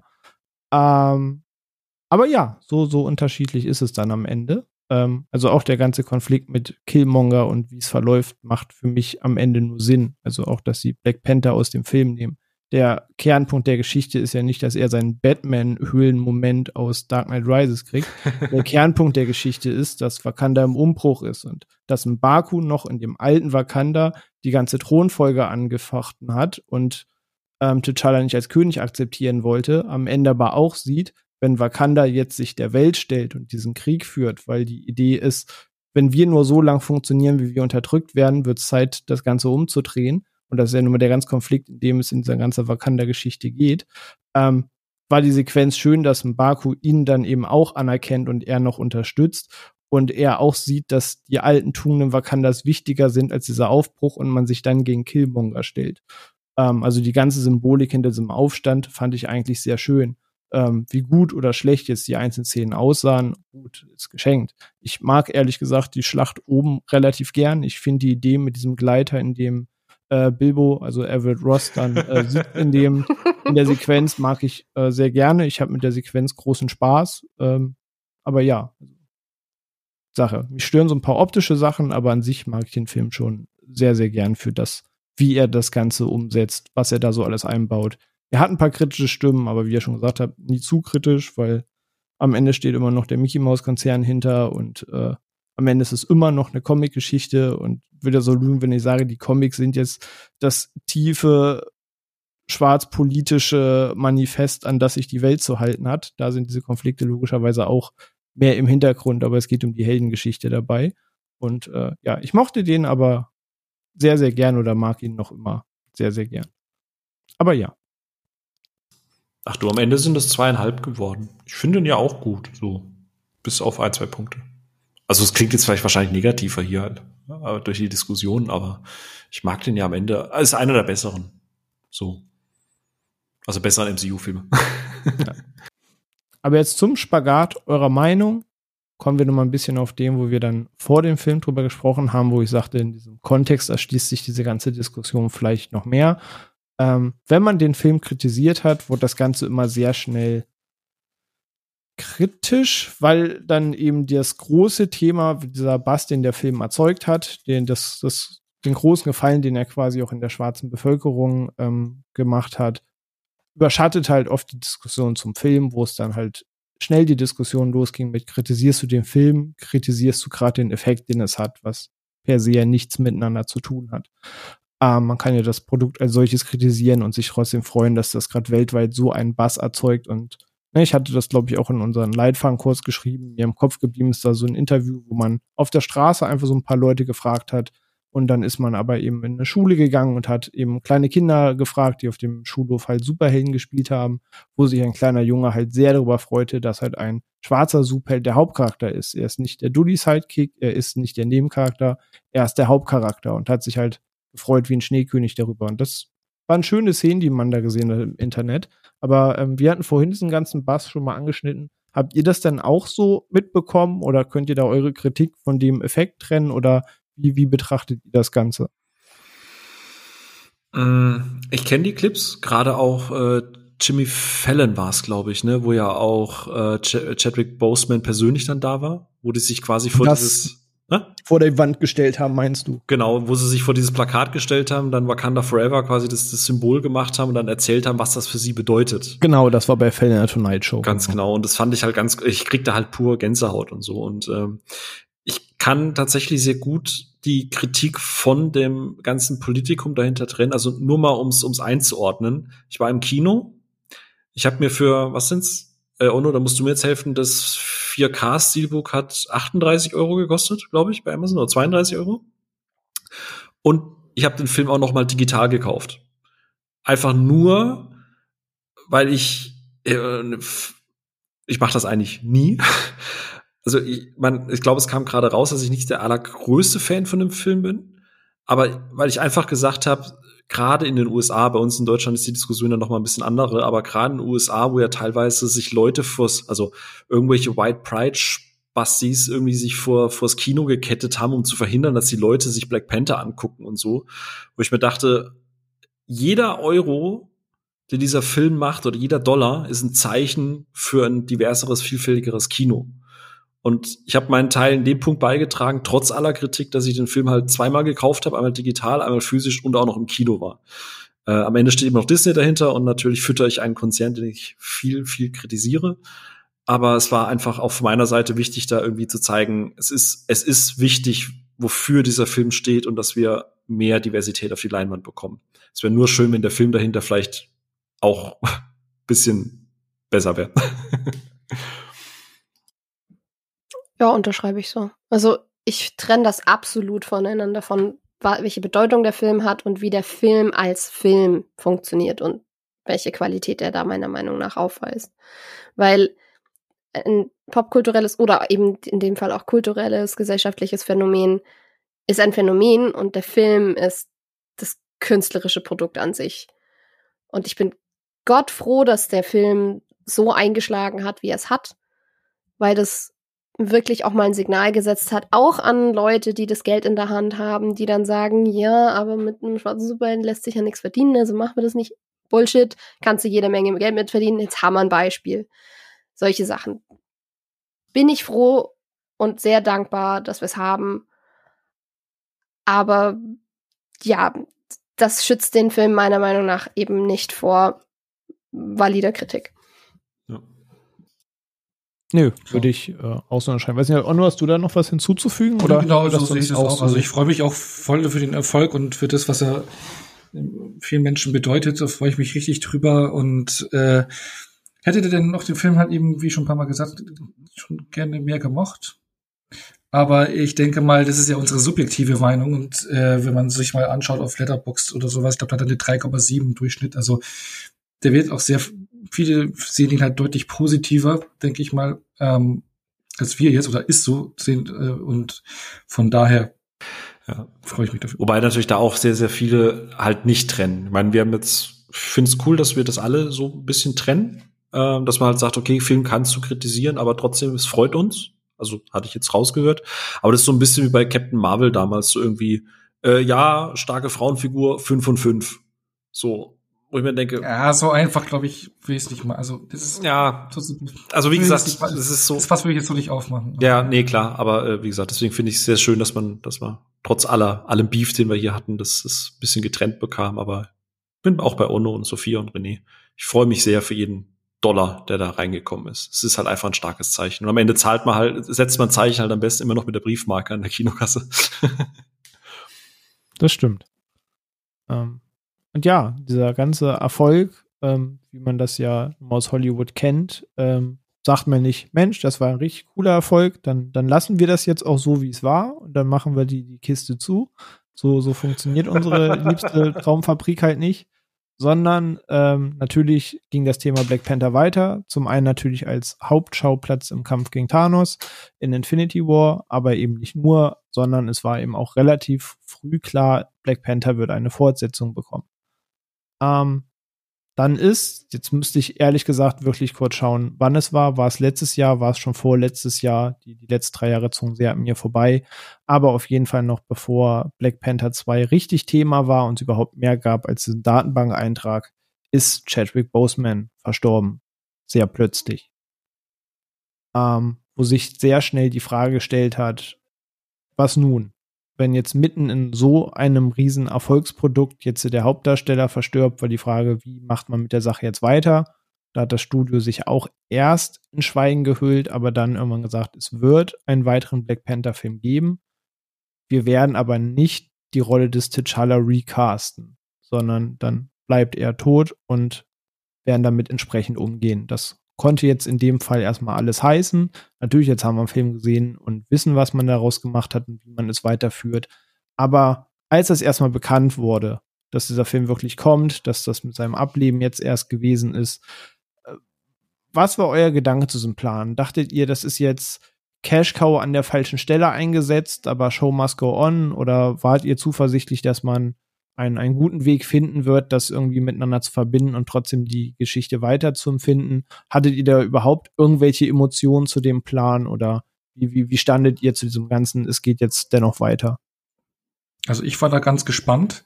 Ich fand die Entscheidung gut, dass sie sagen, sie machen kein Recasting. Ähm, das ist äh, respektvoll gegenüber Chadwick Boseman und der Rolle und ähm, dass man das eben sein Ableben auch so ins MCU mit übernimmt, das fand ich die richtige Entscheidung und auch gut, dass sie es schon vorab kommuniziert haben und ich war einfach gespannt, okay, kein Recasting, richtiger Weg, aber wie machen sie es dann? Also da war ich schon, habe jetzt auch keine großartigen Gedanken gemacht, wie können sie es machen oder so. Ich meine, man hat es ja jetzt auch im ersten Film schon äh, eben in, in, in den Rückblicken oder halt in der Erklärung der Welt mitbekommen, dass eben Black Panther nicht an eine bestimmte Person gebunden ist, sondern dass es immer einen Black Panther mhm. Wakanda gab und dass man einfach jemand anders äh, ohne Recasting von T'Challa einfach jemand anders als Black Panther ähm, äh, besetzen kann oder halt äh, da ins Kostüm stecken kann. Und dann hat man sich natürlich schon gedacht, okay, das wird der Weg sein. Ich fand es dann auch gut. Man hat dann auch schon gemerkt, dass es äh, der Titel, dass der immer prominenter wurde. Das Wakanda Forever, Forever ist er riesengroß und Black Panther nur noch klein. Da wusste man schon, okay, äh, das liegt jetzt nicht im äh, Mittelpunkt. Da hat man schon ungefähr erahnen können, wohin die Reise geht und äh, war dann aber gespannt, wie das werden würde und war eben auch sehr zu, ja, wirklich äh, freudig, wo dann der erste Trailer kam, um schon ein bisschen erahnen zu können, wohin geht's. Und dann hat man schon gleich einen Teaser gemacht, okay, es, es wird jemanden im Black Panther-Kostüm geben. Das war auch die Frage, die ich mir gestellt hatte, ob es ein reiner Wakanda-Film gibt, wird und erst man erstmal noch keine äh, neue Person im ähm, Black Panther-Kostüm hat, aber hat man dann schon anteasen können. Und dann gab es schon die ersten Überlegungen, wie es sein wird und so. Ich meine, die Spekulation darüber fand ich ganz interessant, wobei es recht schnell klar war, in welche Richtung es geht. Aber trotzdem, ich, ich war gespannt drauf, wie sie es angehen und wie sie es machen werden. Okay, also dass das Projekt war für dich nicht automatisch mit dem Darsteller beendet. Nein, nein, nein, also okay. ich meine, es war ja vorab schon angekündigt, klar, dass sie dann die Pläne ändern mussten, okay. Aber ähm, es wäre auch, ich meine, diese ganze Welt dann rauszunehmen und ich meine, das Projekt war geplant und die Welt ist etabliert im MCU, also mhm. Wakanda, auch die Figur Black Panther ist etabliert. Äh, es war für mich folgerichtig, jetzt nicht die ganze Figur, die ganze Welt dann als einfach ähm, ja, so zu tun, als wäre es nie da gewesen. Nee, das, das ist auch nicht respektvoll. Ich glaube, das hätte auch Chadwick Boseman nicht gewollt. Ähm, dann geht's schon, ich meine, das ist ja auch so sein Erbe, was er mit aufgebaut hat. Er hat äh, einen großen Beitrag dazu gehabt, diese Figur Black Panther zu etablieren, die Welt Wakanda zu etablieren, hat einen großen Anteil dran und es ist sein Erbe, was jetzt einfach äh, weiter geflochten wird und für mich der einzig richtige Weg. Ja. Ja, die, die Ansicht teile ich. Ich glaube, da kann ich mich so anschließen. Aber Phil, Sophia, sieht das einer von euch anders? Hatte einer von euch da größere Bedenken bei oder sieht das ganz anders, als Onno jetzt eben geschildert hat? Mm, also ich dachte mir, dass es wahrscheinlich schwierig werden wird, rein storytechnisch, aber auf der anderen Seite steht einem ja dann relativ viel offen. Ja, man muss dann wahrscheinlich Sachen einstampfen, die womöglich geplant waren, aber im Großen und Ganzen habe ich mich dann auch wieder von Spekulationen und so ferngehalten und habe einfach gesagt, die haben genug Ressourcen und genug gute Darsteller, um was draus zu machen. Und ich bin sehr froh, dass es keinen Recast gab, wie Onno eben auch. Und im Grunde genommen fand ich den Umgang, so wie sie es gemacht haben, sinnvoll und, und gut und würdevoll und ja, habe dann einfach im Vorfeld nicht groß geschaut, macht da was Sinn, könnte das schwierig sein oder sonst irgendwas, sondern habe gesagt, okay, sie ziehen es durch, abwarten, Tee trinken, gucken, was am Ende rauskommt. Fertig. Ja, oder sagen, war ja allem klar, das Skript wird umgeschrieben und ne, liegt halt das Vertrauen beim Studio, dass sie schon wissen, was sie da machen. ja.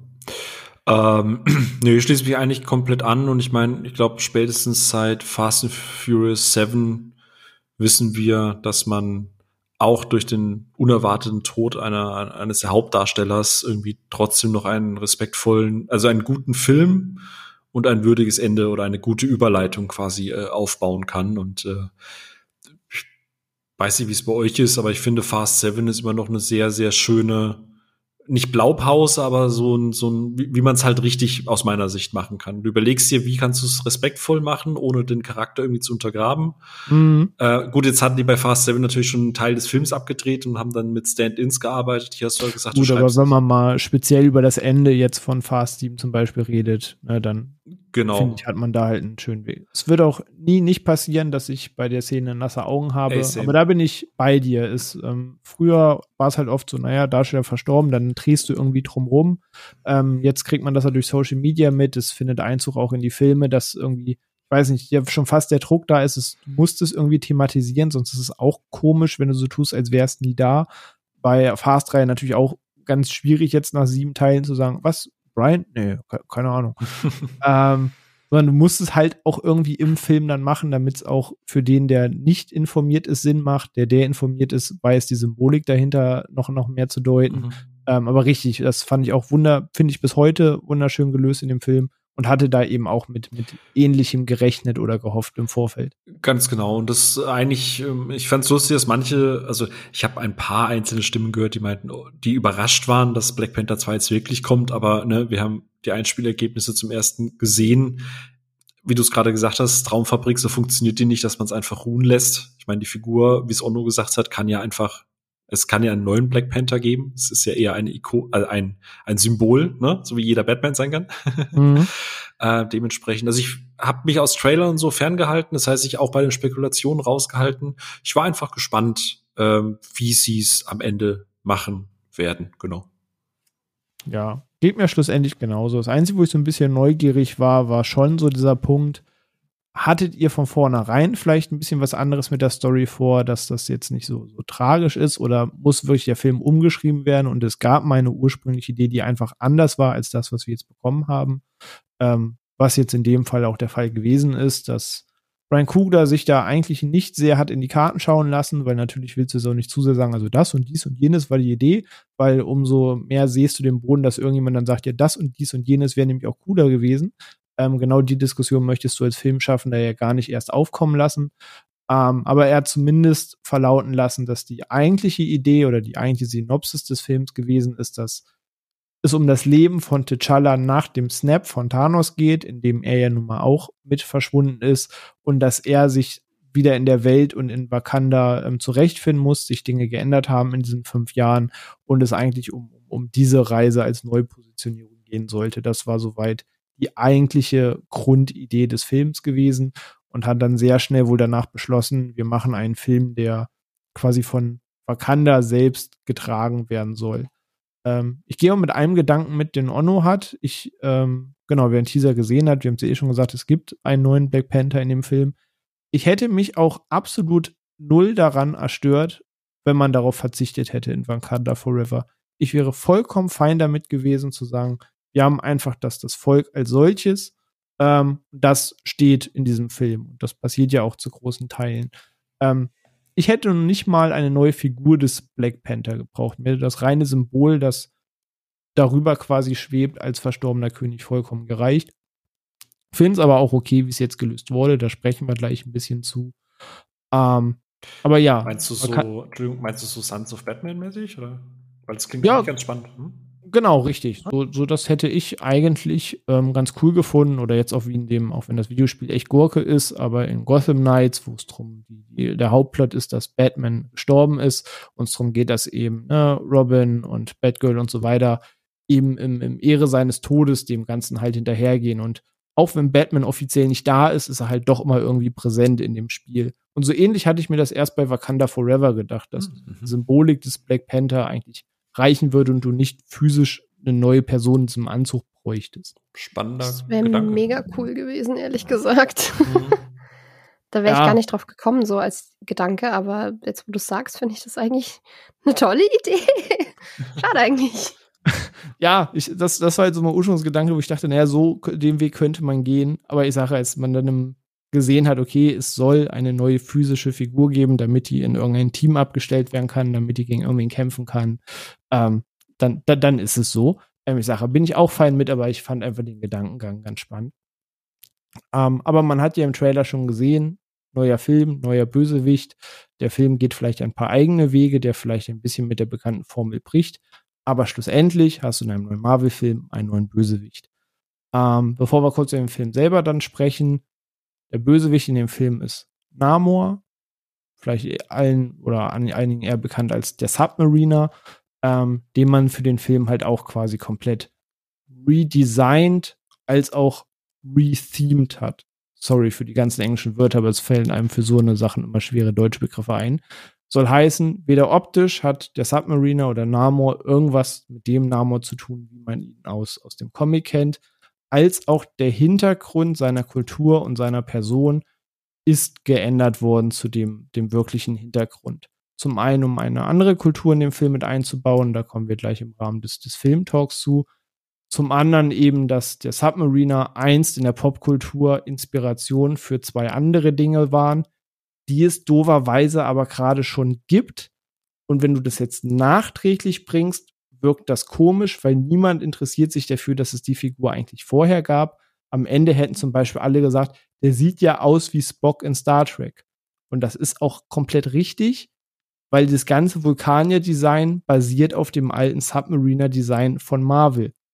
Ohne den Submariner wird Spock nicht geben oder die Vulkanier als solches. Ähm, genauso herrscht er eigentlich über Atlantis. Aber da es jetzt schon Aquaman im Kino gab und wir da bereits an Atlantis haben, wollte man jetzt auch nicht hier Atlantis äh, nehmen, um die Verwirrung jetzt nicht perfekt zu machen oder damit es abgekupfert wirkt, auch wenn es hier auch den Submariner vor Aquaman gab und es den Aquaman wegen Namor gibt und nicht andersrum. Aber da passt man sich eben im, im Film dem an, was vorher schon auf dem Markt ist, um es da eben so einfach wie möglich auch für den Kinozuschauer zu halten und dann nicht irgendwelche unnütze Verwirrung zu stiften. Schade, dass ihnen niemand was von Avatar 2 gesagt hat. Bei all dem, was sie vermeiden wollten. ja, ja. Das Aber gut, irgendwo mussten sie sich im ja. Design treu bleiben und die Atlanteans, ähm, wie sie eigentlich heißen, sehen halt nun mal großteilig so aus. Aber ja, ist vielleicht bei allem, was man aus dem Weg gehen wollte, unglücklich, dass man jetzt natürlich so ein Wasservolk hat, und jetzt Avatar 2, der sehr mit dem Thema Wasser, Unterwasser, Unterwasserkulturen spielt, ist vielleicht ein bisschen Bad Luck. So. ähm, bin ich vollkommen bei euch. Musste ich auch schmunzeln, schon bei den Trailern ging es ja los mit, oh, neue Way of a Water Teaser sieht aber interessant aus. Ähm, okay. So, da hat man halt dann immer irgendwas, was sich in dem Fall kannibalisiert. In dem Fall habe ich es wirklich nicht kommen sehen. Ähm, aber wenn man beide Teaser sich anguckt, ja, es ist ein bisschen weit her, aber wenn man ein Auge zudrückt, versteht man natürlich auch, wenn man weiß, wie Internet funktioniert, wo die Diskussion herkommt. Ähm, also, to be fair, muss man zugestehen. Ähm, aber bevor wir jetzt den Film nach und nach auseinandernehmen und dies und das, ich würde einfach ein bisschen in den Film reingehen. Wir sprechen nochmal dediziert über Spoiler. Da können wir nochmal sagen, so ab hier ist wirklich Spoilerbereich. Aber sonst einfach mal in den Film rein. Wir haben darüber gesprochen, was wir erwartet haben, dass wir uns doch drauf gefreut haben, dass man gespannt war, welchen Weg man geht.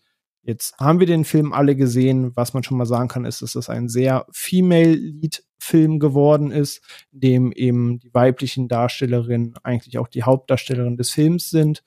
Ähm, wir haben gesehen, wie man jetzt mit Chadwick Boseman umgegangen ist. Ähm, das sind die ersten Minuten des Films. Da werden wir gleich auch im Non-Spoiler-Part drüber sprechen. Wer da komplett empfindlich ist und nicht gesehen hat, dann, also wer gar nichts wissen will, vielleicht aufpassen. Aber ansonsten werden wir zumindest das eben einmal ansprechen, weil es die, die ersten Minuten des Films sind. Ähm, aber ja, gehen wir doch einfach mal ein bisschen rein. Wir haben jetzt alle, glaube ich, am Wochenende gesehen. Onno als einziger Fleißschüler von uns, glaube ich, sogar schon direkt zur Premiere. Ähm, zwei Stunden 41 oder so, ohne dass ich googeln muss, oder auf die drei Stunden zugehend, länger noch, als wir es von manch anderen Marvel-Filmen gewohnt sind. Ähm, eine Menge Themen, eine Menge zu erzählen, aber klären wir, ob der Film wirklich knapp drei Stunden zu erzählen hat. Onno, du vielleicht mal. Ich erinnere mich an deinen Satz in unserer Gruppe, in dem du am Folgetag oder zwei Tage später schriebst, du weißt den Film selbst noch nicht so ganz einzuordnen. Ähm, vielleicht kannst du ein paar Sätze mal ausführen, wo dieses Gedankenspiel herkommt. Hm. Das ist eine gemeine Frage, dass du mich jetzt als erstes äh, hier fragst, weil äh, ich habe den jetzt schon vor knapp einer Woche gesehen und schon wieder viele Teile vergessen. Und das spricht so ein bisschen. Äh, das sagt schon einiges Film. aus. ja, ich das, das ist halt, halt hätte, hätte René mich sofort wieder ausgelacht. ja, aber bei dir Nein, kennen wir es ja.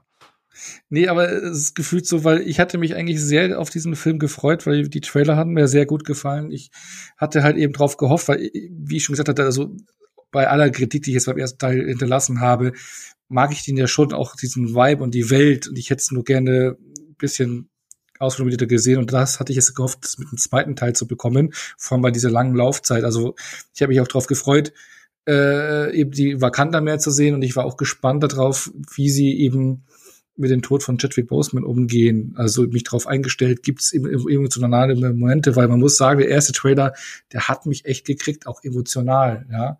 Und das ist schon mal vorweg, das hat der Film nicht geschafft. Der Trailer, der erste Trailer hat mich emotional mehr gekriegt als dieser gesamte fast dreistündige Film, was das Thema betrifft. Weil ich finde, sie, sie haben am Anfang direkt fangen sie mit einer Sequenz an, mit seinem Tod. Falls ich, ne, also dieses mhm. Spoiler der Film an und ist ja klar, ist er gestorben, man muss es ja irgendwie auffangen. Und arbeiten das dann recht schnell für mich ab. Das ist so agendamäßig. Ja, okay, so stirbt er, dann trauern wir, aber es kommt dann das Logo, noch respektvoll ohne, ohne Musik, aber man hat es ja auch schon vorab gesehen, das Marvel-Logo nur rein mit Chadwick Boseman. Ähm, Bildern. Das haben sie übrigens auch nachträglich reingearbeitet bei Black Panther in Disney Plus, weil ich habe den jetzt auf Disney Plus geschaut. Ähm, da hat sie es auch geändert. Ähm, aber mich hat es irgendwie nicht gecatcht, da war ich schon ein bisschen enttäuscht. Und dann ist der Film einfach viel, viel, viel, viel zu lang für die sehr dünne und überschaubare Geschichte, der sich dann leider immer wieder im Kreis dreht, sehr viele Längen hat, zwar auch viele tolle Momente hat, ausgereifter ist, was die Technik betrifft, aber irgendwie am Ende dann sich bei mir komplett versandet hat äh, und ich dann raus bin, weil ich mochte einige Momente und einiges habe ich war dann so belanglos für mich und das fand ich schade. Weniger wäre da deutlich mehr gewesen von, von der Laufzeit her, dann hätte man das viel knackiger und fokussierter gestalten können. Also ich fand ihn deutlich zu lang. Das ist also einer der Hauptpunkte, die bei mir hängen geblieben ist. Und ich fand, und bei trotz dieser Lauflänge, und ich fand es auch cool, wie sie mit Namor umgegangen sind, weil ich habe mich auch auf Namor gefreut. Mhm. Äh, ich mochte auch eben diesen anderen Ansatz, diesen neuen Ansatz, der ist super spannend, auch toll umgesetzt. Und ähm, da hat man fast drei Stunden Zeit. Du hast hier einen neuen Antagonisten, der echt auch charismatisch gespielt wird und alles und coole, coole Welt, die dahinter aufgemacht wird und der eine Motivation hat, ja, die ihr sagt, die du aber im gesamten Film nicht spürst. So ist halt so. Völlig irrational seine Motivation, warum er da in den Konflikt zieht, warum er sein, ich verstehe, die Motivation wird nur dahin geplätschert, hey. aber plätschern bei oh, Wasser. Bäm, hingeplätschert, ja, stimmt. Nee, aber kommt für mich dann nicht so richtig rüber. Man schafft es da nicht, äh, was ranzupacken und da wirklich einen glaubhaften Konflikt äh, aufzubauen, eben zwischen Namo und Wakanda. Und, und das, das, das fand ich für mich dann irgendwie so ein bisschen lame. Und ich war auch enttäuscht von Riri Williams, die neu hier eingeführt wird, die, die Ironheart, die dann ihre eigene Serie bekommt, die dann irgendwie so reingeworfen wird und da irgendwie, ja, irgendwie keine Ahnung. Ja, ich bin halt jetzt auch da, ich werde jetzt auch irgendwie eingeführt, damit wir die Orange haben und die Serie machen können. Aber irgendwie wirkt sie da für mich komplett verloren und keine Ahnung, so von der Charakterisierung allen und so, das, das, keine Ahnung, das sind so die Punkte, die mich irgendwie so gestört hatten. Aber äh, worauf natürlich man wieder aufbauen konnte, ist das, was Sophie auch schon beim ersten Teil gesagt hat, äh, ist halt der Cast, eben gerade von den ganzen Figuren, die man auf äh, Wakanda kennt, angefangen mit Shuri zum Beispiel, die ich jetzt auch ganz wirklich stark, weil die für mich so das Highlight war, die den Film mehr an sich reißen konnte, weil im ersten Teil war sie ja wirklich so Sidekick, also, also auch wenn man die beiden nochmal direkt vergleicht, die Filme, ist sie wirklich nicht sehr präsent im ersten Teil, hier deutlich präsenter, sie macht es gut, mal davon ab, was hint, äh, abseits der Kameras mit der Schauspielerin, mhm. das würde ich jetzt mal davon ab, mir geht's nur rein ihre Präsenz in den Film, äh, hat mir gut gefallen und, und auch davon ab, alle bekannten Figuren, die man vorher schon kannte, performen ähnlich gut wie im ersten Teil. Das war toll. Man sieht auch mehr von Wakanda. Aber ja, es ist halt aber dann letztlich dann doch zu lang gewesen und ähm, ja, ich müsste noch, noch mal gucken, aber deswegen bin ich aus dem Film raus. So einerseits, ja, hier, das war cool, ja, das irgendwie nicht und ich wusste nicht so recht was ich jetzt davon halten soll, wo ich raus bin, ehrlich gesagt. Wenn hatte schon Kino auch noch nicht angetan ist. Hi, hi, hi. Ja, ja, nee, aber ich, ich hatte mich auf wirklich einen deutlich, also ich hatte mich darauf vorbereitet, nicht strafferen, nein, ich hatte mich darauf gefreut. Ich hatte gedacht, dass der für mich deutlich stärker wird als der erste, dass der eben die Probleme ausmerzt, die der mhm. erste hat. Und ich war darauf, oder ich wollte mich darauf einstellen, positiv rauszugehen, hatte aber dann doch viele Punkte, die mich, die mir dann doch nicht so gefallen hatten und war dann leicht enttäuscht und dann leicht so, ich weiß jetzt nicht so, wo ich jetzt hintendiere, auch wertungstechnisch und mhm. gefühlstechnisch zu, zu dem Film. Und war da erstmal so, ja, zwiegespalten. Ja, kann schon mal spoilern, auch wenn ich natürlich erstmal jetzt die anderen regeln lasse, dass partiell es mir ähnlich ging. Wenn es noch nie einen Marvel-Film gegeben hätte, hätte ich den wahrscheinlich ziemlich cool gefunden und wäre ziemlich geflasht gewesen, dass das eine Comic-Verfilmung ist aber in einer Welt, in der wir darüber gesprochen haben, dass das jetzt bald ins 15. Jahr geht und wir bald auf den 30. Film zugehen, ähm, hat man schon ein paar Referenzen jetzt gehabt, die besser sind, die schlechter sind, die wichtiger waren, die egaler waren. Ähm, und hatte auch nicht ganz das bekommen, was ich erhofft hatte zu kriegen, aber das führen wir bestimmt noch aus. Aber Sophia, Phil, mal euer, euer Einblick dazu, teilt ihr, teilt ihr die Meinung, schließt ihr euch da an, wart ihr geflasht? Ähm, wie sieht's aus? Ich war auch mega, mega zwiegespalten und es geht mir immer noch so. Witzigerweise, alle sagen, er ist viel zu lang und man spürt die Länge so und ich habe die Länge nicht gespürt. Ich hatte im Vorfeld nicht ganz mitbekommen, wie lang der ist. Das. Oh Gott. René hat mich gerade zerrissen, Entschuldigung. Ich lebe in einem Kindergarten. also. Ich habe im Vorfeld nicht mitbekommen, wie lang dieser Film ist. Und dann saß ich mit meiner Freundin im äh, Kino und hab dann gesehen, so, ja, geht bis 20.15 Uhr. Wie geht bis 20.15 Uhr? What? ist aber lang. Wie viel Laufzeit hat er? Eine, zwei, zwei Stunden 40. Okay. Und da hatten wir schon den ganzen Tag durch die Gegend laufen in den Knochen und ich Muskelkater des Todes. Ähm, und aber dann ist Sitzen doch perfekt. ich, ja, jein. Ähm, kommt drauf an, wo du den Muskelkater hast. Ähm, auf jeden Fall mir kam der Film gar nicht so ultra lang vor. Ich, und zwar, weil ich deswegen so gespalten bin, weil dieser Film richtig krassen Wechsel hat zwischen Szenen, die ich genial finde und Szenen, die mich in Grund und Boden geärgert haben. Und weil aber immer wieder Sequenzen dazwischen sind, wo ich richtig begeistert davor saß, hat sich das so aneinander gestückelt und dann kam nie eine wirklich krasse Länge auf für mich, weil immer dann doch wieder was kam, was mich interessiert hat. Weswegen ich am Ende halt auch total äh, mit mir hadern musste, wie ich den jetzt letztendlich finde, weil ich, wie gesagt, es sind Sachen drin, die ich fantastisch finde und es sind Sachen drin, da, da haben meine Freunde und ich uns angeguckt und haben gesagt, echt jetzt? Wirklich? Warum? Musste das jetzt sein? Ähm, und ja, das war so, das war so meine Kinoerfahrung mit diesem Film. Mhm. Das ist schwierig. Das ist kompliziert. Facebook-Beziehungsstatus. Genau.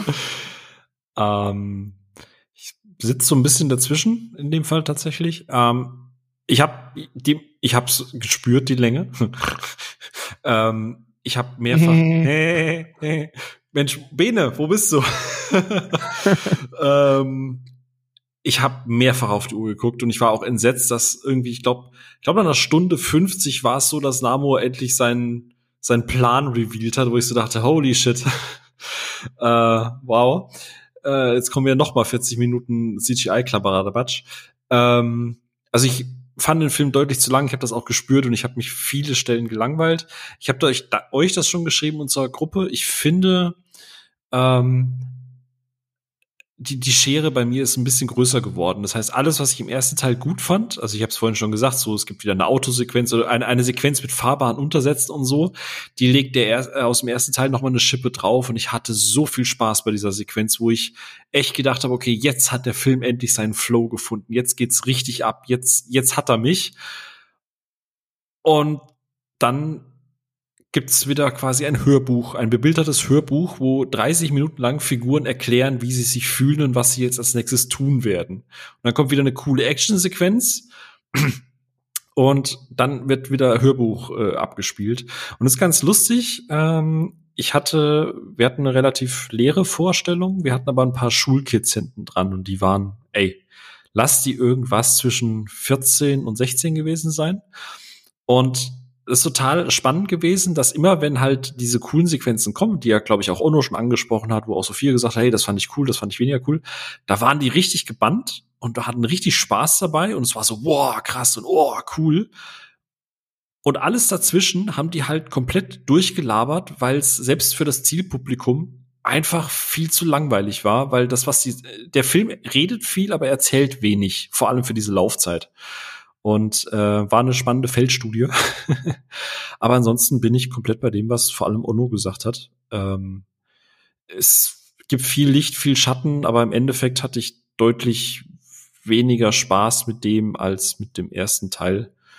Und ich weiß nicht, wollen wir, reden wir nachher noch mal gezielt über den Anfang? Den Anfang würde ich jetzt vielleicht als einzigen Bereich wirklich noch im Non-Spoiler-Bereich lassen, weil wie gesagt, wir haben okay. darüber gesprochen, der Darsteller ist verstorben. Natürlich hat man in dem Film eine Lösung finden müssen. Natürlich macht man das relativ zu Beginn oder vielleicht direkt zu Beginn des Films, damit der Film danach loslegen kann. Ähm, also ich glaube, der Punkt, dass das thematisiert wird, dass es da Sequenzen gibt, man hat das ja schon im, im Trailer angedeutet gesehen, dass da eine Beerdigung gibt. Also den Punkt würde ich jetzt noch spoilerfrei besprechen, weil ich glaube, okay. das liegt recht auf der Hand, dass es diese Szenen im Film gibt. Ähm, weil ich das aufgreifen möchte, was der Ono vorhin gesagt hat, was den emotionalen Punkt angeht. Und ich habe, äh, nachdem ich aus dem Film rauskam, einfach noch äh, ein bisschen durch die, durch die, keine Ahnung, Letterbox, weißt du, so, was sagt, was sagen die Leute in, in, in der Bubble, was ist so die allgemeine Tenor, äh, einfach ein bisschen abklopfen, ist man jetzt wieder der Einzige, der irgendwie nur, der irgendwie doof findet, dass Wakanda kaum Screentime hat. ähm, und ich habe einen Kommentar gefunden, ich weiß nicht mehr, zu welcher Review das war, aber der hat einen sehr schönen Satz gesagt. und zwar so gut, dass ich am nächsten Tag noch mal dahin bin und einen Screenshot gemacht habe äh, und gehofft hatte, dass äh, Ono äh, weil wir haben uns ja vorher schon unterhalten gehabt, dass Ono das sagt, weil ich würde das gerne kurz einmal als Zitat hier in den Raum werfen und mal gucken, was ihr dann vielleicht dazu sagt. Und zwar ist der Kommentar von äh, Tommy Jerecki. Ich hoffe, ich habe es richtig ausgesprochen. Und der sagt, die Trauer um Chadwick Boseman ist im Film in sehr vielen Szenen authentisch anzumerken. Leider liegt darin ein großes Problem. Der Film möchte, dass wir um Chadwick Boseman trauern. Eigentlich müssten wir aber um T'Challa trauern. Dazu gibt uns der Film jedoch viel zu wenig Futter zur Figur und ihrem Schicksal. Das wurde ja bereits im ersten Teil kritisiert. Und dann geht die Kritik noch weiter, aber ich fand den Teil eigentlich sehr, sehr, sehr passend, weil diesen emotionalen Aspekt, ich habe am Anfang so ein bisschen Kloß im Hals gehabt, aber der mhm. kam, weil wir ja auch in der Gruppe das Schicksal von, von ähm, Chadwick Boseman verfolgt haben. Aber und da werfe ich jetzt noch mal Fast 7 rein. Bei Fast 7 kriege ich am Ende feuchte Augen, zum einen wegen Paul Walker, zum anderen auch wegen Brian. Und ja, fairerweise, man hat ihn vorher sieben Filme lang gesehen, aber ich trauere um die Person dahinter und ich trauere um die Figur, die er spielt. Und hier ist es tatsächlich für mich so, es tut mir wahnsinnig leid um Chadwick Boseman, einfach weil, war, warum? Äh, was er der Figur auch einfach gegeben hat, dieses Leben, die er ihr eingehaucht hat. Aber ich trauere halt nicht um T'Challa, weil die Figur einfach noch nicht da ist, da war im ersten Teil. Ich weiß nicht, wie es da euch geht, aber wie gesagt, ich, ich fand das einfach sehr schön zusammengefasst. Ver verstehe, wo das Zitat drauf hin will und es, es, es stimmt per se auch, aber ist für mich so ein Vorwurf, den man schwer zum Vorwurf machen kann. Du sagst es, äh, hätte er jetzt noch drei Filme gehabt, wäre die Gewichtung eine andere. Die mhm. hat er aber nicht. Die hätte er nicht gemacht, weil er keinen Bock drauf hatte. Die hätte er gemacht, weil nicht gemacht, weil der Schicksalsschlag dazwischen kam. Mhm. Ähm, das ist die die die Aussage als solches ist, ist vollkommen korrekt. Ähm, ähm, das ist auch fair, aber ähm, muss es halt in dem gewichten, warum es so passiert ist für mich. Also ich hatte in der Sequenz auch ein Kloß im Hals oder ich hatte auch am Anfang und am Ende des Films zweimal Tränchen im Auge. Natürlich wegen dem realen Hintergrund. Wenn der da schon leben würde und es geht darum, dass die Filmfigur da beerdigt wird, ja, dann hat das für mich nicht den Impact, dass da ein T'Challa geht, so wie es Impact für mich hatte, dass ein Iron Man in Endgame ging. Mir schon klar war, dass es Robert Downey Jr. vollkommen fein geht. Ähm, und mich das trotzdem ergriffen hat. Von daher dieses Trauern um die Filmfigur und Trauern um die Person, das, das, das stimmt schon, aber in dem Moment kam es ja nun so, wie es kam und da hat es ja, mich halt trotzdem ergriffen, vor allem, weil ich mir halt vorstelle, die Crew hat ja auch mit ihm gearbeitet, die, die Darsteller und sonst was und diese ganze Beerdigungssequenz ist da auch, glaube ich, dann halt nicht nur gespielt. Wenn da jetzt mhm. Darsteller sind, die irgendwie Tränen in den Augen haben, haben die in dem Moment des Szenendrehs bestimmt auch dran gedacht, wie sie mit ihm gesprochen, gelacht, gedingst haben und dass ne, man er viel zu früh aus dem Leben genommen wurde. Ähm, von daher hat diese Szene mich halt trotzdem voll erwischt, aber ich verstehe, worauf diese Aussage hinaus will und sie ist per se nicht falsch. Ich finde es nur schwer, sie zu gewichten. Mhm. War übrigens ganz spannend, du hattest erzählt gehabt vorab, äh, du hattest ein sehr ruhiges Publikum, glaube ich, wahrscheinlich auch an den Szenen. Ja. Ähm, war ganz spannend, weil die Kids hinten dran ähm, da kam dann relativ am Anfang, mitten in dieser Beerdigungssequenz, äh, wie der ist jetzt tot. Ja, da ist doch der Darsteller gestorben. Äh, was? Ich dachte, es ist ein Black Panther-Film. Also, man muss immer dran denken, ne? wie du es gerade eben gesagt hast, nicht jeder verfolgt, was mit den Darstellern und so passiert. Also, mhm. wie gesagt, es war eine sehr gute Feldstudie. Ja, ist nur die Frage, ob man über die, die, die Ironie der Sache mit der, der Darstellerin von Shuri sprechen möchte. Wir haben es jetzt irgendwie schon zweimal umschifft. Ja. Ähm, deswegen will ich es vielleicht jetzt einmal kurz nennen, damit die Sache erklärt ist und dann jetzt auch gar nicht groß weiter drauf eingehen. Ähm, aber wer sich jetzt doch fragt, warum reden sie drum rum und sagen dann doch nichts? Es geht um Folgendes. Die Darstellerin von Shuri, die, die Schwester von Black Panther, ähm, Letizia Wright, die Darstellerin, ist Impfgegnerin und hat sich damit schon die letzte Zeit sehr unbeliebt gemacht und es gibt da sehr zweifelhafte Aussagen von ihr. Und im Film spielt sie eine sehr spirituelle Wissenschaftlerin, die ihren Bruder an eine unbekannte Krankheit verliert, weil sie kein Gegenmittel oder kein, keine, ne, kein Heilmittel für ihn findet. Mhm. Und diese Ironie der Sache, der realen Begebenheit und dass sie sich als Impfgegnerin stark macht und der Film eben genau diese Kehrseite thematisiert, ähm, das ist eben so ein Konflikt, der, der geführt wird, der zurechtgeführt wird, wo, wenn man jetzt sagt, die, Realperson, dass das ist mir zu gewichtig, dann kann das halt sehr selbstironisch auch irgendwie wirken in der Szene.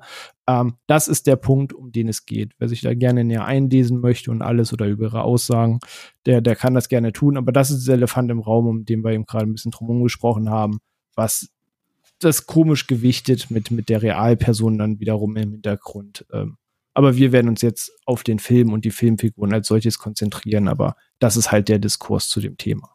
Ja, gab ja im Vorfeld auch noch ein paar Aufrufe und Boykottversuche. Es gab ja auch offene Briefe an Disney, dass man doch sie auch bitte umbesetzt. Aber ich glaube, äh, ich, ich glaube, das ging auch teilweise schon los vor seinem Ableben. Das heißt, äh, ich, ich, also ich kann verstehen, dass man es dann am Endeffekt sich dafür entschieden hat, sie drin zu lassen. Aber ja, wie gesagt, wir, wir reden ja über die Trauer auch um die Realperson und wie, wie hast du es gerade genannt, es hat schon was Ironisches oder so. Ja, ja. zumindest im Kontext ihrer Rolle in dem Fall. Ja, also das war dann auch so ein bisschen unangenehm fast schon, aber ja, muss man halt, glaube ich, schlucken, die Pille. aber dann sind wir alle vier relativ zwiespältig mit dem Film ich kann auch schon mal gleich sagen, wir gehen ja dann in den Spoilerbereich und alles. Ich will nicht sagen, der Film ist schlecht, ich will aber nicht sagen, der Film ist super gut. Es ist halt, wie Sophie es gesagt, dieses Hin und Her. Es gibt Sachen, die ich mega cool finde. Es gibt Sachen, die mich ein bisschen gestört haben. Es gibt Filme, die ich unglücklich, äh, Filme, Sequenzen, die ich unglücklich gelöst fand. Mal ein Beispiel, und das ist jetzt, glaube ich, kein Spoiler, weil Überraschung, Namor regiert über ein Reich und Achtung, ihr seht dieses Reich in diesem Film. Ähm, ich glaube, das ist jetzt noch nicht der krasse Spoiler. Ähm, das heißt hier nicht Atlantis, das heißt hier Talokan und das Ganze ist alles, äh, also seine ganze Herkunft und die Idee ist sehr Maya inspiriert, was eben von der Origin abweicht. Aber das war für mich, ehrlich gesagt, einer der enttäuschendsten Momente in diesem Film. Ähm, ich hatte immer gedacht, also, ne, das ist ein Unterwasserreich und es ist geheim und dies und das und irgendwann kriegst du als Zuschauer, genauso wie dann Shuri in dem Moment, Einblick in dieses Reich. Und ich habe mit so einem Moment gerechnet, wie ich ihn vor 20 Jahren in Otogunga hatte. Oder Gungan City, wie es den meisten eher bekannt ist. Die Unterwasserstadt von Jar Jar Binks Rasse in Episode 1. Da tauchen Qui-Gon und Obi-Wan in dieser Szene ab und du bist erst oben am Land in so einer Art Sumpflandschaft und die schwimmen einfach so einen Tümpel rein und dann siehst du so eine Stadt, wo alles leuchtet mit riesigen Kuppelgebäuden und das sieht richtig krass aus unter Wasser und das ist ein Bild, das sich mir einfach ins Hirn gebrannt hat, egal wie man zur Episode 1 stehen mag oder nicht. Ähm, und ich dachte, dass jetzt dieses Reich Talokan von Namor so einen ähnlichen Impact haben wird, dass es so ein richtig krasses Unterwasserreich zu sehen ist. Und am Ende ist es da irgendwie dunkel as fuck in dieser Stadt. Man erkennt eigentlich nichts so richtig, außer dass ein so ein Typ auf so einem Markt in die Kamera winkt. Ähm, und dann sieht man einen Palast, der schon recht cool aussieht. Aber ich dachte, da kommt ja so eine richtig krass prächtig ausgeleuchtete, fulminante Unterwasserstadt. Und dann fand ich das irgendwie ziemlich low, muss ich gestehen. Weiß nicht, ging euch das auch so? Und dieses Gefühl, erster Teil Wakanda.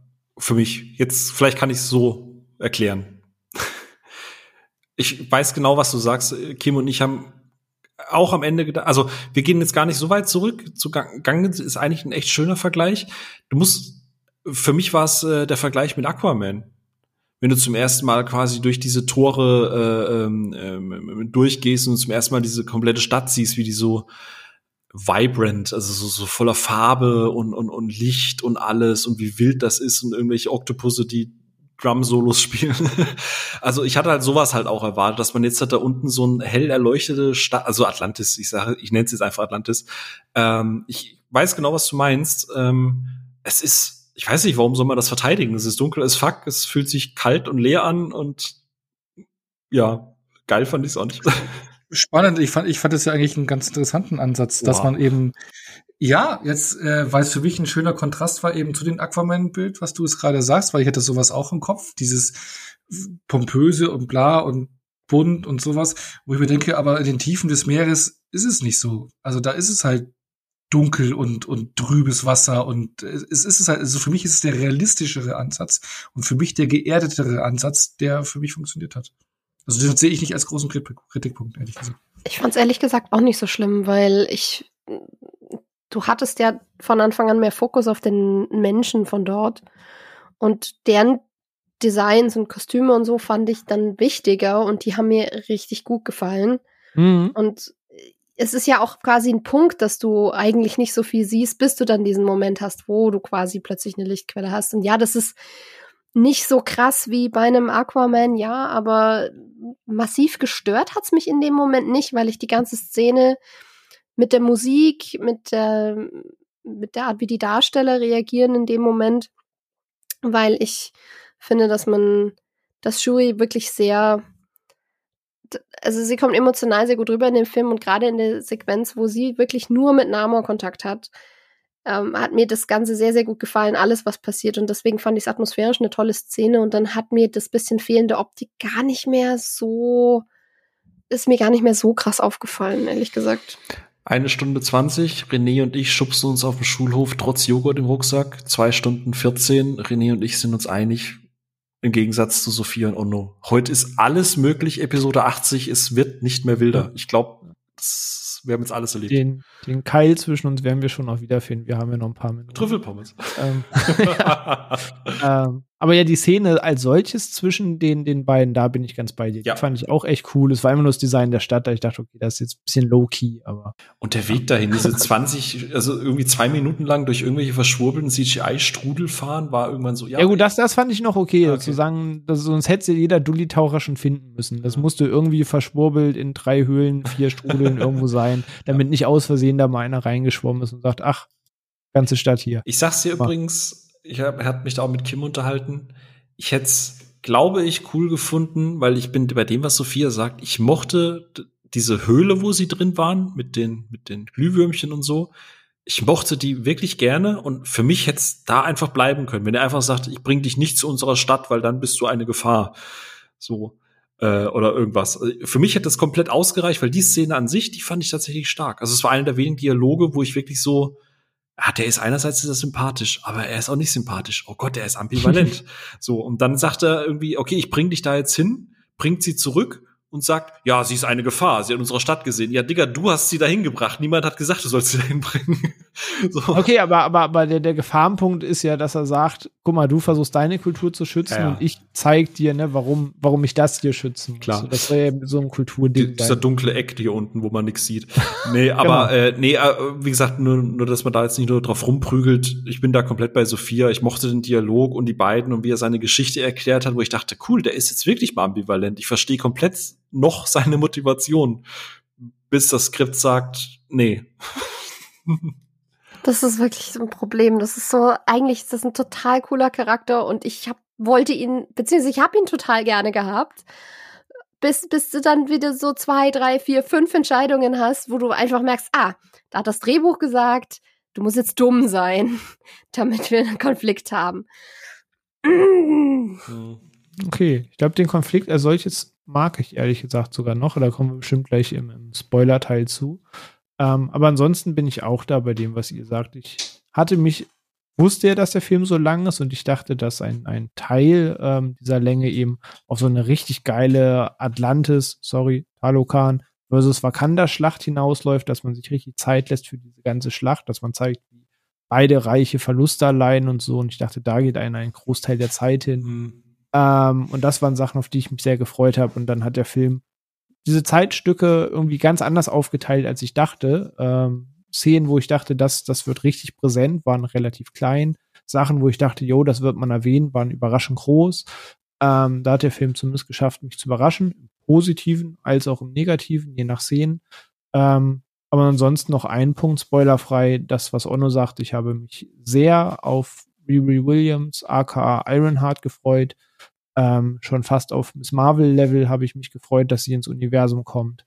Und ich finde alle Szenen mit ihr sehr deplatziert. Ich finde die Darstellerin für sie nicht cool. Ich finde sie nicht charismatisch. Ich gebe ihr alle Chancen der Welt, das in der Disney Plus Serie noch zu ändern. Aber alles, was man um sie mit ihr gemacht hat, fand ich alles andere als cool gelöst. Leider. Ja. Ich fand das auch krass, dass ihre komplette Charakterisierung ist ja in ihrem Zimmer so, ja, ich bin intelligent und schwarz. Das ist ihr kompletter Charakter und dann musst du einfach hinnehmen, dass sie genauso wie Shuri genauso smart ist, dass sie voll krass ist, dass sie heftigste Sachen erfinden kann und die, wie, wie du sagst, ne, also sie ist halt da als Setup für die Serie, aber du musst halt einfach hinnehmen, sie existiert und ihre Charakterisierung ist genau diese, diese zwei Eigenschaften, die sagt sie auch selber, aber ansonsten läuft sie halt durchs Bild und ist dann irgendwann Ironheart. Sie ist halt ein Plot-Device. Sie ist von vorne mhm. bis hinten ein Plot-Device. Und wir mussten einen Charakter haben in dem Moment, äh, das hat meine Freundin dann auch sehr passend auf den Punkt gebracht. Es musste Riri sein und es musste ein Charakter sein, den wir weiterführen wollen und der etabliert wird für vermutlich, ich, ich, es kommt jetzt eine Serie, ne? Nicht mal an. Jetzt bei Disney Plus, ja. Ja, genau. Es ist wieder eine Serienetablierung, was mich inzwischen auch langsam wirklich nervt, weil ich einfach gerne Filme gucke, die nicht Werbung enthalten im Kino, you know. Äh, dafür kann ich, dafür kann ich dann Free TV schauen.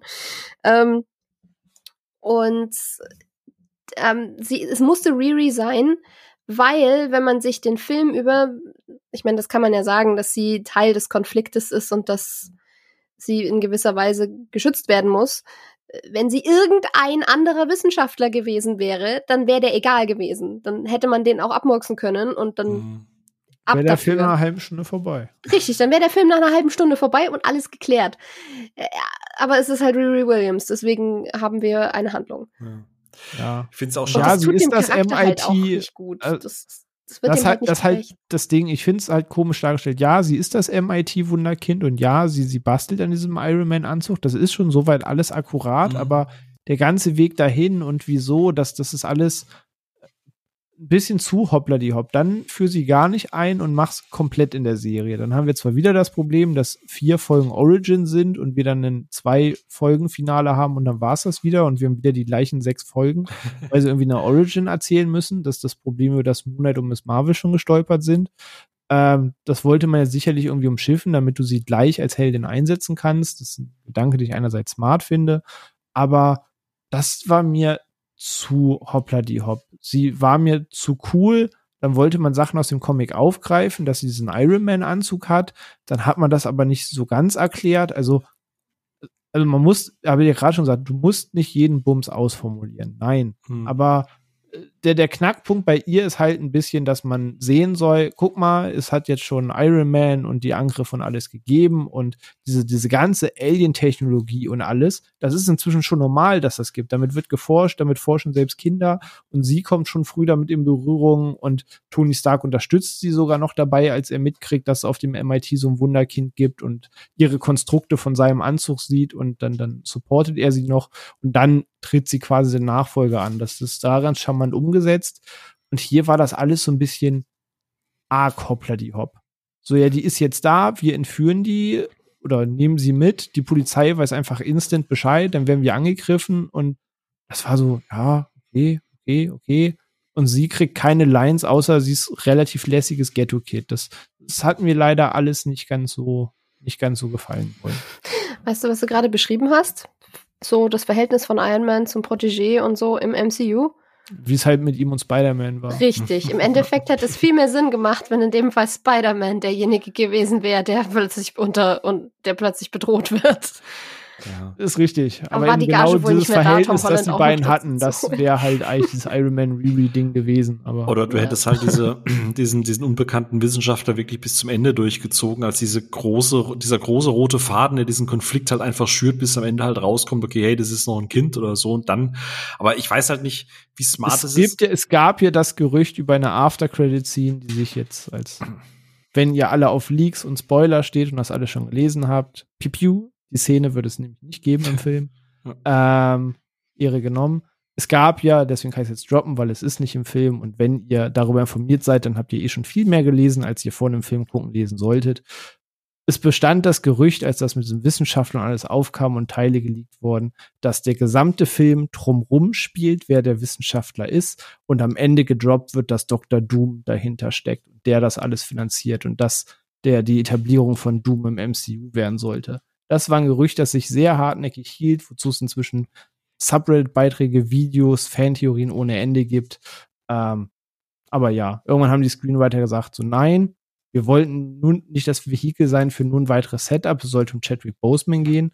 Andererseits hast du trotzdem Riri Williams als weiteres Vehikel mhm. drin. Ähm, deswegen, ich finde den Gedanken schön zu sagen, die, die, das Ende des Films soll nicht gebrochen werden mit, ha, nächster Bösewicht, ähm, aber du hast ja trotzdem eine, eine Heldin, die ein Setup für eine Serie darin kriegt. Ja, und ob das, ob diese Art von Film, so ein Tribut, so ein gewidmeter Film wirklich das richtige Vehikel ist, um eine Serie, ein Serien-Setup zu machen. Ich glaube, ich würde das in, einem, ich glaube, im ersten Teil oder so hätte ich das eher durchgewunken. Ähm, aber halt nicht in einem Film, der eh schon over-convoluted ist und ähm, ja, aber gut, wie gesagt, wir sind ja keine Screenwriter. Wir müssen uns nicht an, an Kevin halten, den Roboter. Nee, aber ich hätte tatsächlich auch den Film noch ein Stück lieber gemacht, eine halbe Stunde kürzer, ihren ganzen Plot raus und wirklich nur dieses Wakanda-Kulturen-Ding zwischen Namor und Wakanda wäre ich, glaube ich, bedeutend versöhnlicher, weil ihre Szenen haben mich einfach immer wieder rausgerissen. Das ist quasi die eine halbe Stunde, die mir am Ende der Film auch ein bisschen zu lang ist für mein eigenes Empfinden.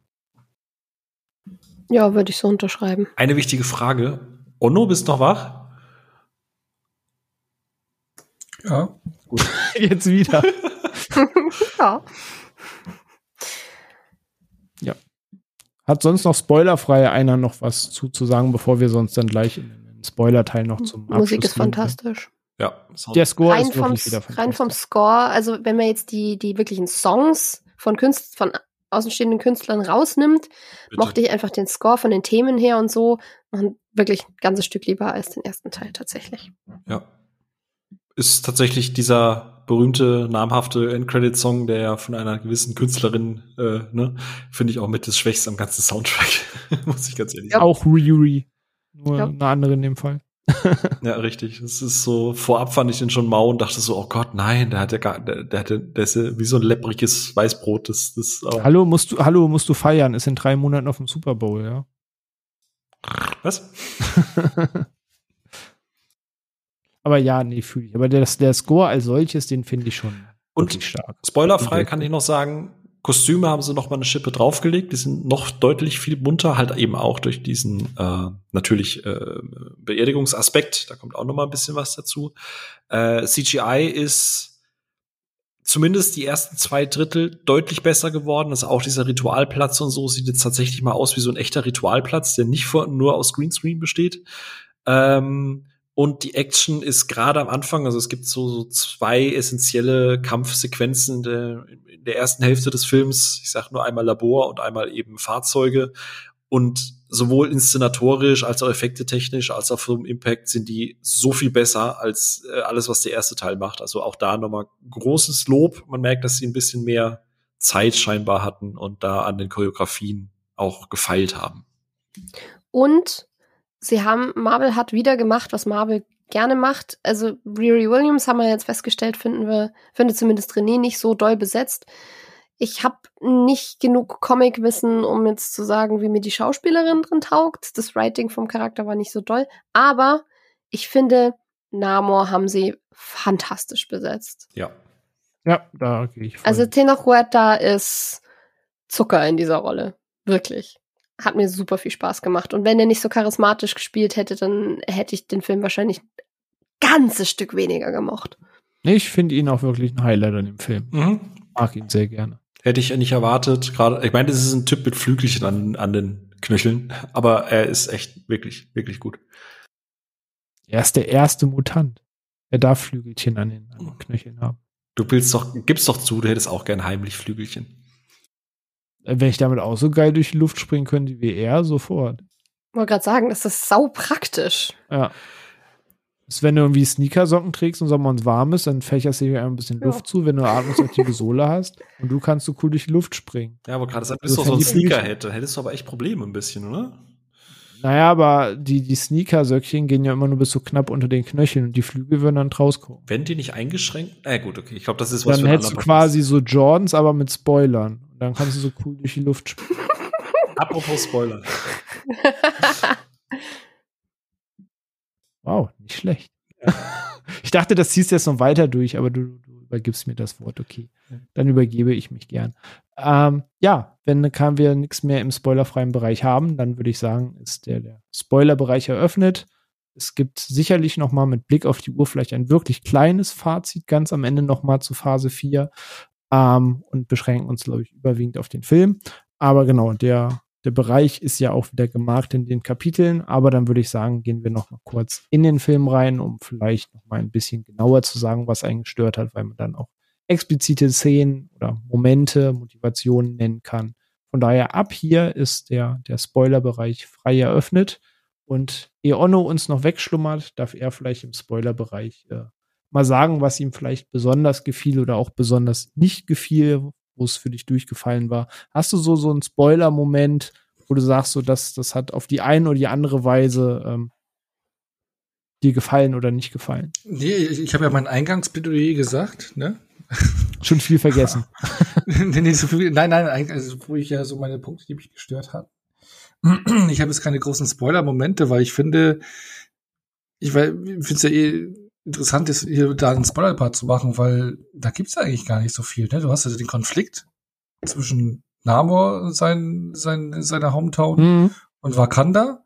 So, er verbohrt sich da volle Kanne und beeft sich mit Wakanda und am Ende, ja, okay, passt doch. Also, ja. Ich, also es gibt da eigentlich gar nichts. Ne? Riri wird dann dazwischen rumgeschubst und das wird dann irgendwie auf zweieinhalb Stunden ausgedehnt. Also ich glaube, ein so ein Dreh- und Angelpunkt, vielleicht hast du dazu ja eine Meinung, ist, glaube ich, dieser, dieser Moment, wie dieser Konflikt eskaliert. Weil ich fand irgendwie ganz komisch in diesem, ey, ich habe in der Höhle gemerkt in Talokan, Shuri und ich sind voll auf einer Wellenlänge und Shuri würde vielleicht meine Pläne unterstützen, ähm, weil die hat's eh nicht so mit ihrer Kultur und ist recht modern.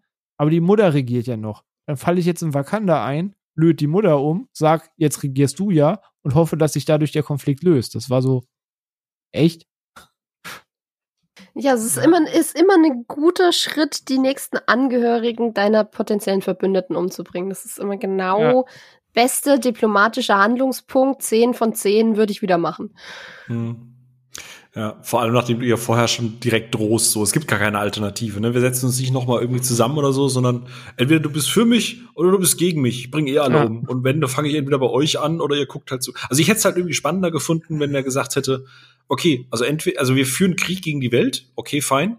Entweder ihr seid bei uns oder ihr müsst halt zusehen, wie die Welt brennt. Also ihr seid dann halt einfach am Rand und macht nichts. Und mhm. seid halt in dieser Konfliktsituation, dass ihr was tun könntet, aber ihr müsstet euch in einen Konflikt einmischen, den ihr eigentlich nicht haben wollt und den ihr gerade nicht brauchen könnt. Das wäre viel spannender als, ja, du musst jetzt, es gibt nur rechts oder links. So, fertig. Das fand ich nämlich auch komisch. Ich finde vollkommen okay, dass er sagt, pass auf, wir haben jetzt in Frieden gelebt und die Technologie schreitet voran. Und in dem Moment, wo jetzt wirklich Forscher mit diesen Vibranium-Scannern langsam wirklich dahinter kommen und der weiß, alles klar, in, keine Ahnung, ein, zwei Jahren rennen sie mir wirklich die Tür ein. Ich warte nicht auf den Moment, jetzt ist der Moment, aktiv zu werden. So, so die Motivation verstehe ich sogar noch. Auch zu sagen, ich mache, man kann immer darüber diskutieren, wie weit ein Angriffskrieg zum Ressourcenschützen die schlaue Idee ist. Spoiler, eigentlich nicht so oft. Ähm, aber ist eine Comic-Motivation da und der Bösewicht braucht irgendeinen Grund zum Handeln. Ähm, so das fand ich halt sogar noch okay. Aber genau was ihr eben sagt, dieses, dieses für oder gegen uns, das, das fand ich halt so ein bisschen, ich hab nichts gegen euch, ihr seid cool, aber wenn er nicht mitmacht, rotte ich euch halt aus. Also, ja, okay, Bro, das. Äh cool, Bro. ja, vor allem, das Ding ist, der Charakter, vielleicht ist es dann auch so ein bisschen ein Problem als Konflikt zwischen Drehbuch und Darsteller, dass Namor mir nicht wie ein Charakter erscheint, der so dumme, absolute Ultimatums stellen würde ich, ich habe den als ziemlich smarten Charakter wahrgenommen. Ich meine, der führt seit hunderten von Jahren eine Zivilisation und hat die erfolgreich geheim gehalten, hat da eine Hochkultur draus gemacht. Hm, irgendwie traue ich dem zu, dass der smart genug ist, mit Leuten vielleicht klug zu verhandeln? Weiß auch nicht. Zumal es als, als Thema am Anfang etabliert wird. So richtig geil mit dieser tollen symbolischen Szene, wo die Dora Milaje bei der fucking UN einmarschieren mhm. und da die Militärs auf den Boden schmeißen und sagen, so, wir teilen das Vibranium nicht, weil das Vibranium gefährlich ist, sondern weil ihr offensichtlich gefährlich seid. Die ja, werden identifiziert cool. als das Problem. Und dann schmeißt man das einfach alles weg, weil, keine Ahnung, die westliche Bevölkerung könnte sich angegriffen fühlen oder was weiß ich, statt dass man einfach die korrupten Leute in der UN direkt angeht und sagt, nee, Wakanda und Talokan können da sehr gut zusammenstehen und im Endeffekt hätte die Schlussszene von diesem Film sein müssen, dass Namo und Shuri gemeinsam denselben Move machen wie Shuris Mom, um den Kreis zu schließen und da aufmarschieren und sagen so, hier sind unsere Forderungen, weil ihr seid eigentlich ein Organ des Friedens, also stiftet verdammt nochmal Frieden und hört auf, unterdrückte Nationen weiter zu unterdrücken. Das wäre eigentlich das gewesen, was hätte passieren müssen, aber wir brauchten einen simplen Comic-Bösewicht, also benimmt sich Namor an ein paar Stellen einfach komplett hirnverbrannt. Ja gut, aber wenn so gelaufen hm. wäre, fairerweise, dann hätte Namor ja wirklich sich und seine, sein Volk zeigen müssen und das wollte er um, um jeden Preis verhindern. Wenn er am Ende wirklich hingegangen wäre und gesagt hätte, hallo, hier sind wir, dann hättest du halt fairerweise zwei Stunden davor echt einsparen können, wenn er zum Beschluss kommt, ich zeig mich doch. Also das ist so konsequent. Oh,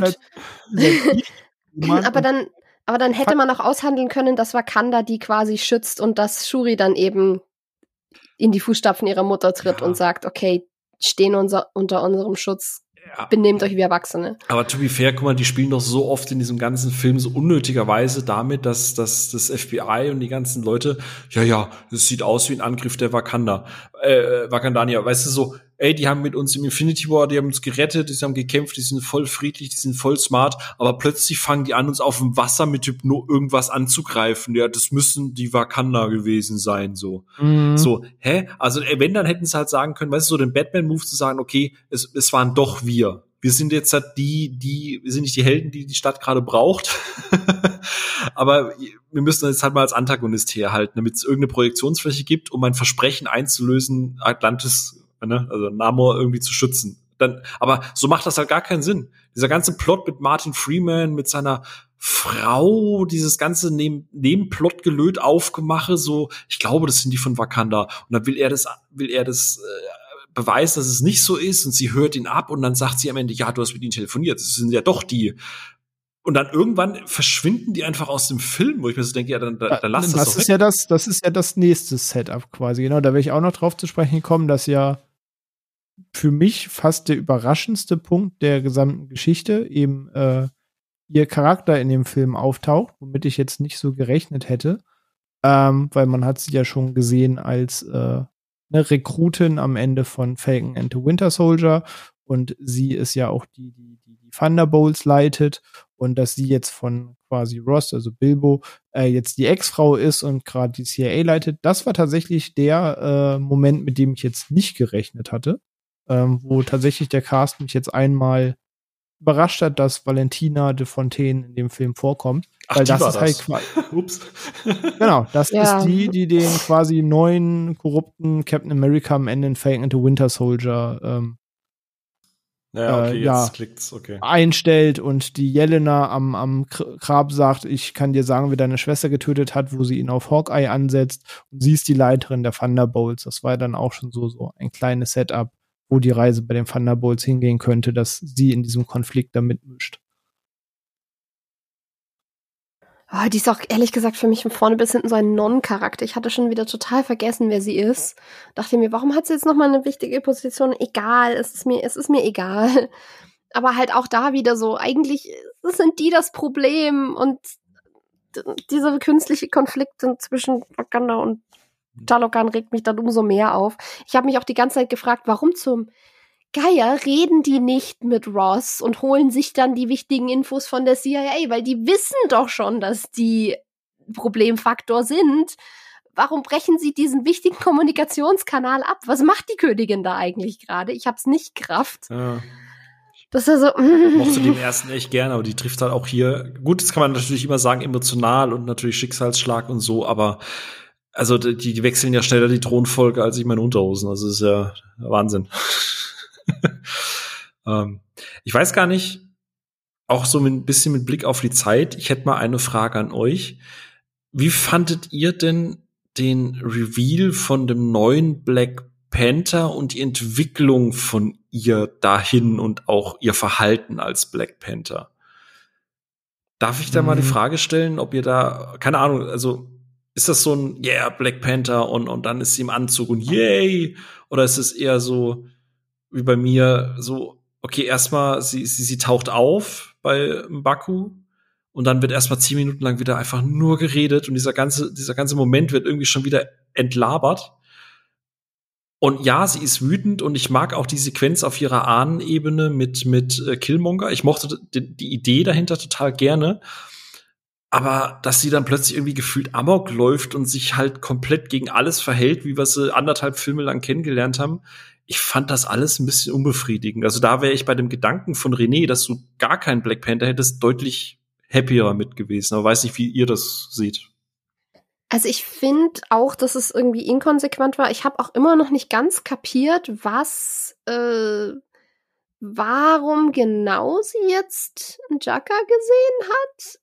Weil die Weil ihr Motiv Rache war und nicht Güte. Sie wollte die Kraft des Black Panther, um das mhm. alles aufzuhalten und wollte eigentlich damit das Gleiche, was mhm. er wollte. Was aber mhm. bei ihm noch an den Pranger gestellt wurde. Aber sie macht es aus der gleichen selbstsüchtigen Rache heraus. Ja. Hm, er ist ja hm, ihr, hm. was heißt Onkel, ne? Oder sowas. Deswegen genau. ist es ja Familienstammbaum ja. und so. Bla. Ja.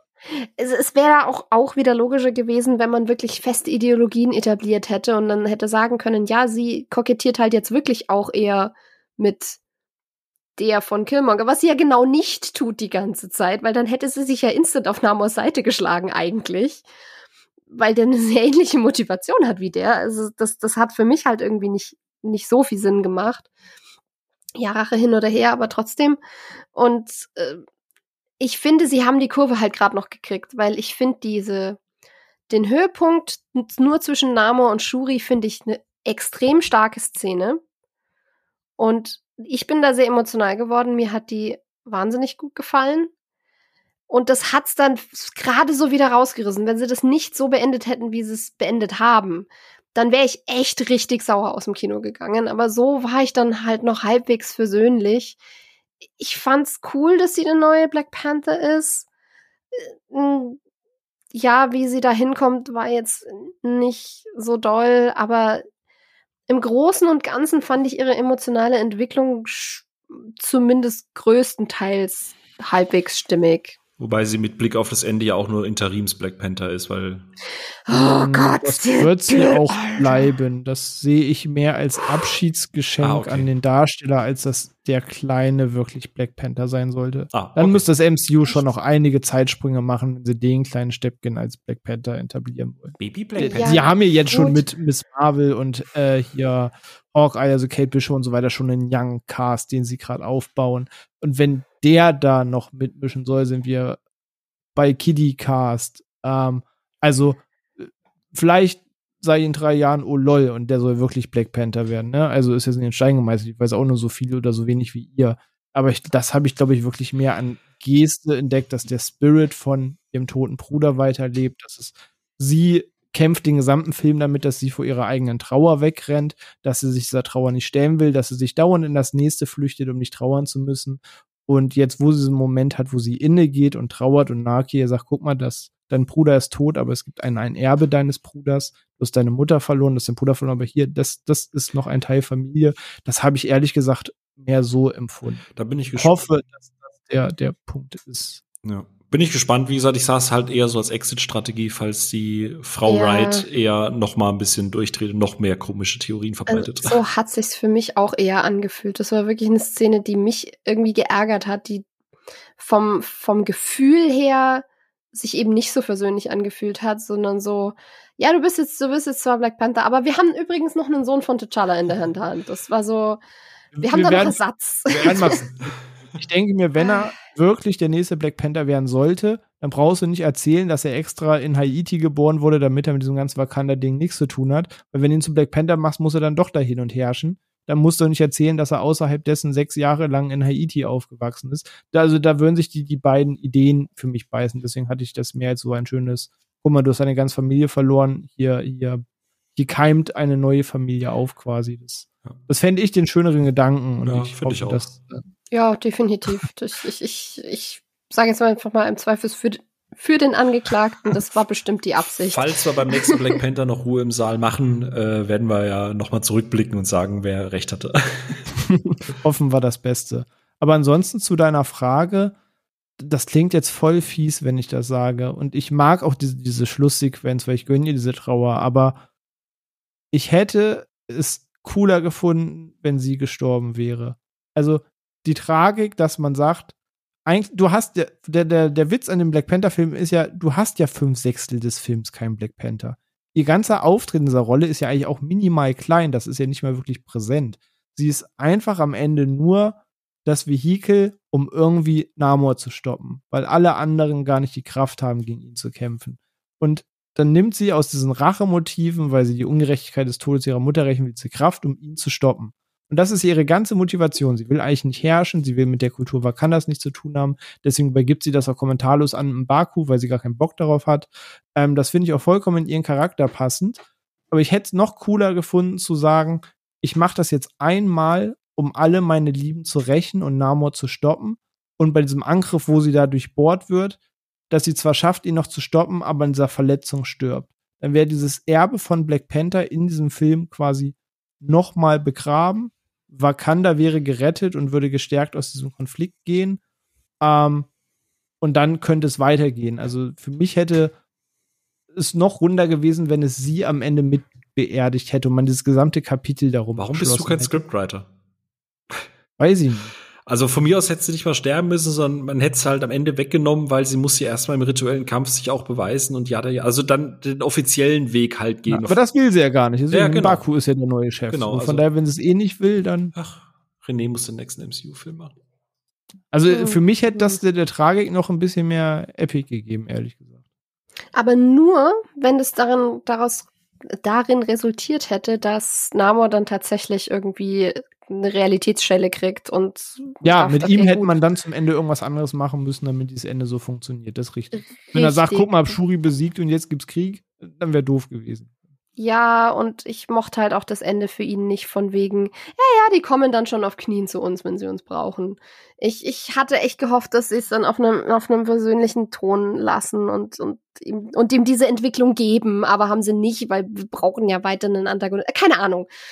Ja, ich, ja. Man merkt halt wirklich bei Namor an vielen Stellen richtig krass, dass er gerade in dem Moment dumm war, weil man das Skript irgendwie weiterspinnen musste. Wo er ja am Ende quasi der Schlaue hat. war, zu sagen, weißt du was, ich, mir ist das Versöhnen egal, ich kann die Sache aussitzen, ähm, denen fällt das jetzt allen auf die Füße. Er geht ja quasi ja eigentlich nur der, als der Gewinner aus der ganzen Sache am Ende des Tages raus und kann sagen, was bei euch um passiert, ist mir eigentlich nach wie vor egal.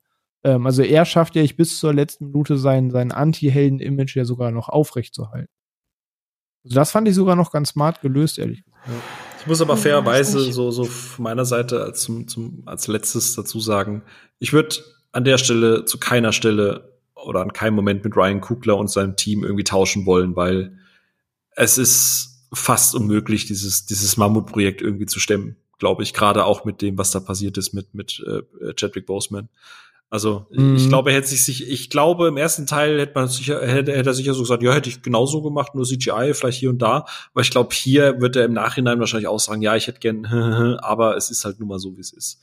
Ja, natürlich. Das klingt auch jetzt meinerseits viel negativer, als es gemeint ist. Ich finde den Film immer noch einen sehr würdevollen Abschiedsbrief, den ich zwar ein Stück zu lang finde, aber ich finde es immer noch einen respektvollen, würdevollen Abschiedsbrief.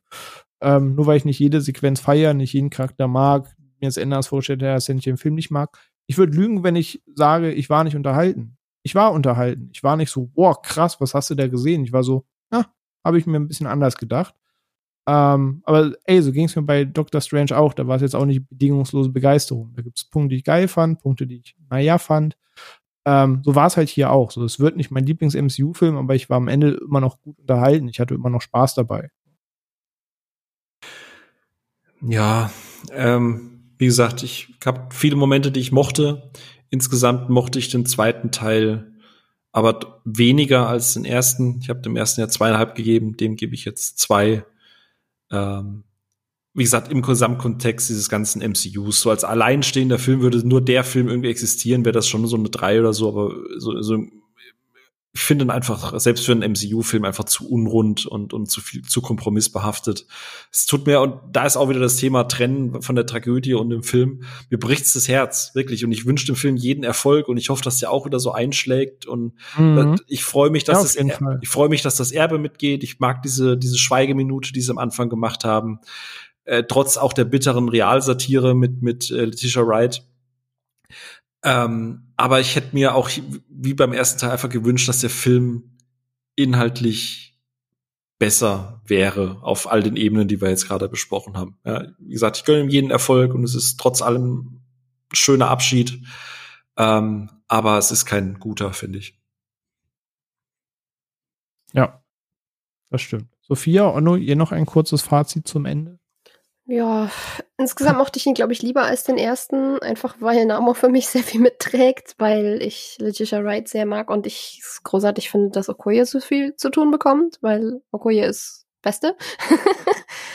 ähm, aber ich habe mich, er ärgert mich trotzdem auf sehr vielen Ebenen und ich, ich muss halt wirklich bei dem noch mehr als beim ersten, viel mehr als beim ersten dazu sagen, wenn du versuchst, politisch zu sein, dann sei politisch. Und ich weiß nicht, wie viel da Disney dann reingeredet hat, aber ähm, entweder du machst wirklich dumme Comic-Motivationen oder du greifst diese Probleme auf.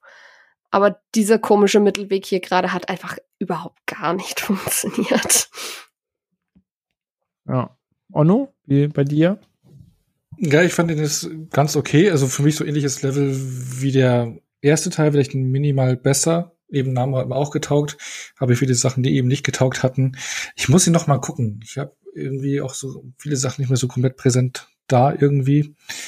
Äh, bin gespannt, ihn noch mal in Ruhe zu gucken, was mir, weil dann weiß man, was einen erwartet und worauf man mhm. achten kann und sowas. Da kann er vielleicht auch noch mal gewinnen. Ja, stimmt. Ich bin gespannt. Also bin bei weitem nicht so enttäuscht wie Phil. Also ich finde ihn immer noch ein okayer, guter Film, äh, MCU-Film.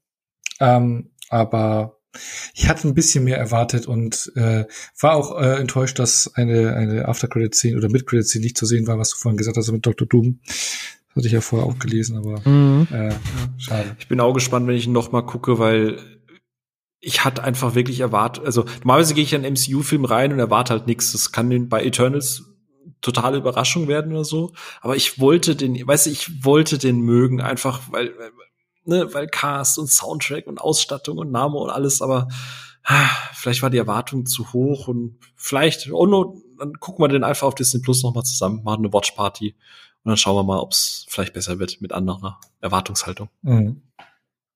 Ja, obwohl wir haben in letzter Zeit echt oft gemerkt, ne, wo du auch gedacht hast, ah, vielleicht geht's im Rewatch besser. In letzter Zeit hast du aber eigentlich im Rewatch immer noch so ein bisschen mm. noch abgewertet. Ich versuche nur auf einer positiven Note zu enden, weil wie gesagt, mir bricht so ein bisschen für, für Chadwick so. Das, weißt du, diese Realgeschichte hinten dran. Es, es tut mir so leid. Ich, ich wünsche mir, wir wären jetzt hier und sagen, ja, der geilste Abschied 5 von 5 und so. Weil ich es mir einfach so, so von Herzen gönnen würde. Ja, also wie gesagt, das ist immer noch kein schlechter Film, ne? Aber es, es, es hätte anders sein können, es hätte gestrafter sein können, es hätte besser sein können. Ich habe auch euphorische Stimmen gelesen, so ist es nicht. Ich habe auch gelesen mit irgendwie kam weinend aus dem Kino, das war super toll. Also es ist nicht so, dass ich keine positiv euphorischen Stimmen zu dem Film schon gehört hätte. Ähm, nur weil wir vier jetzt nicht gerade vor ja. Euphorie sprudeln. Ähm, ich sage, ja. ne, man vergleicht es auch immer mit inzwischen fast 30 Filmen, die einerseits immer doch nur die nächste Vorsitzung für das nächste Vehikel sind, doch irgendwie für sich stehen müssen, im Kontext aller irgendwie verglichen werden müssen, ist eh eine schwere Lage. Und da kommen wir jetzt, glaube ich, auch zum, zum abschließenden, ähm, wirklich abschließenden Satz, was wir kurz runterbrechen können. Alles gegeneinander aufstellen geht eh nicht so leicht. Deswegen habe ich zum Beispiel mein gesamtes MCU-Ranking auf Letterbox gelöscht und werde maximal nochmal ein, ein Phasen-Ranking machen, weil, wenn man ganz ehrlich ist, das war der letzte Film von Phase 4 was quasi alles ist, was nach Endgame passiert ist.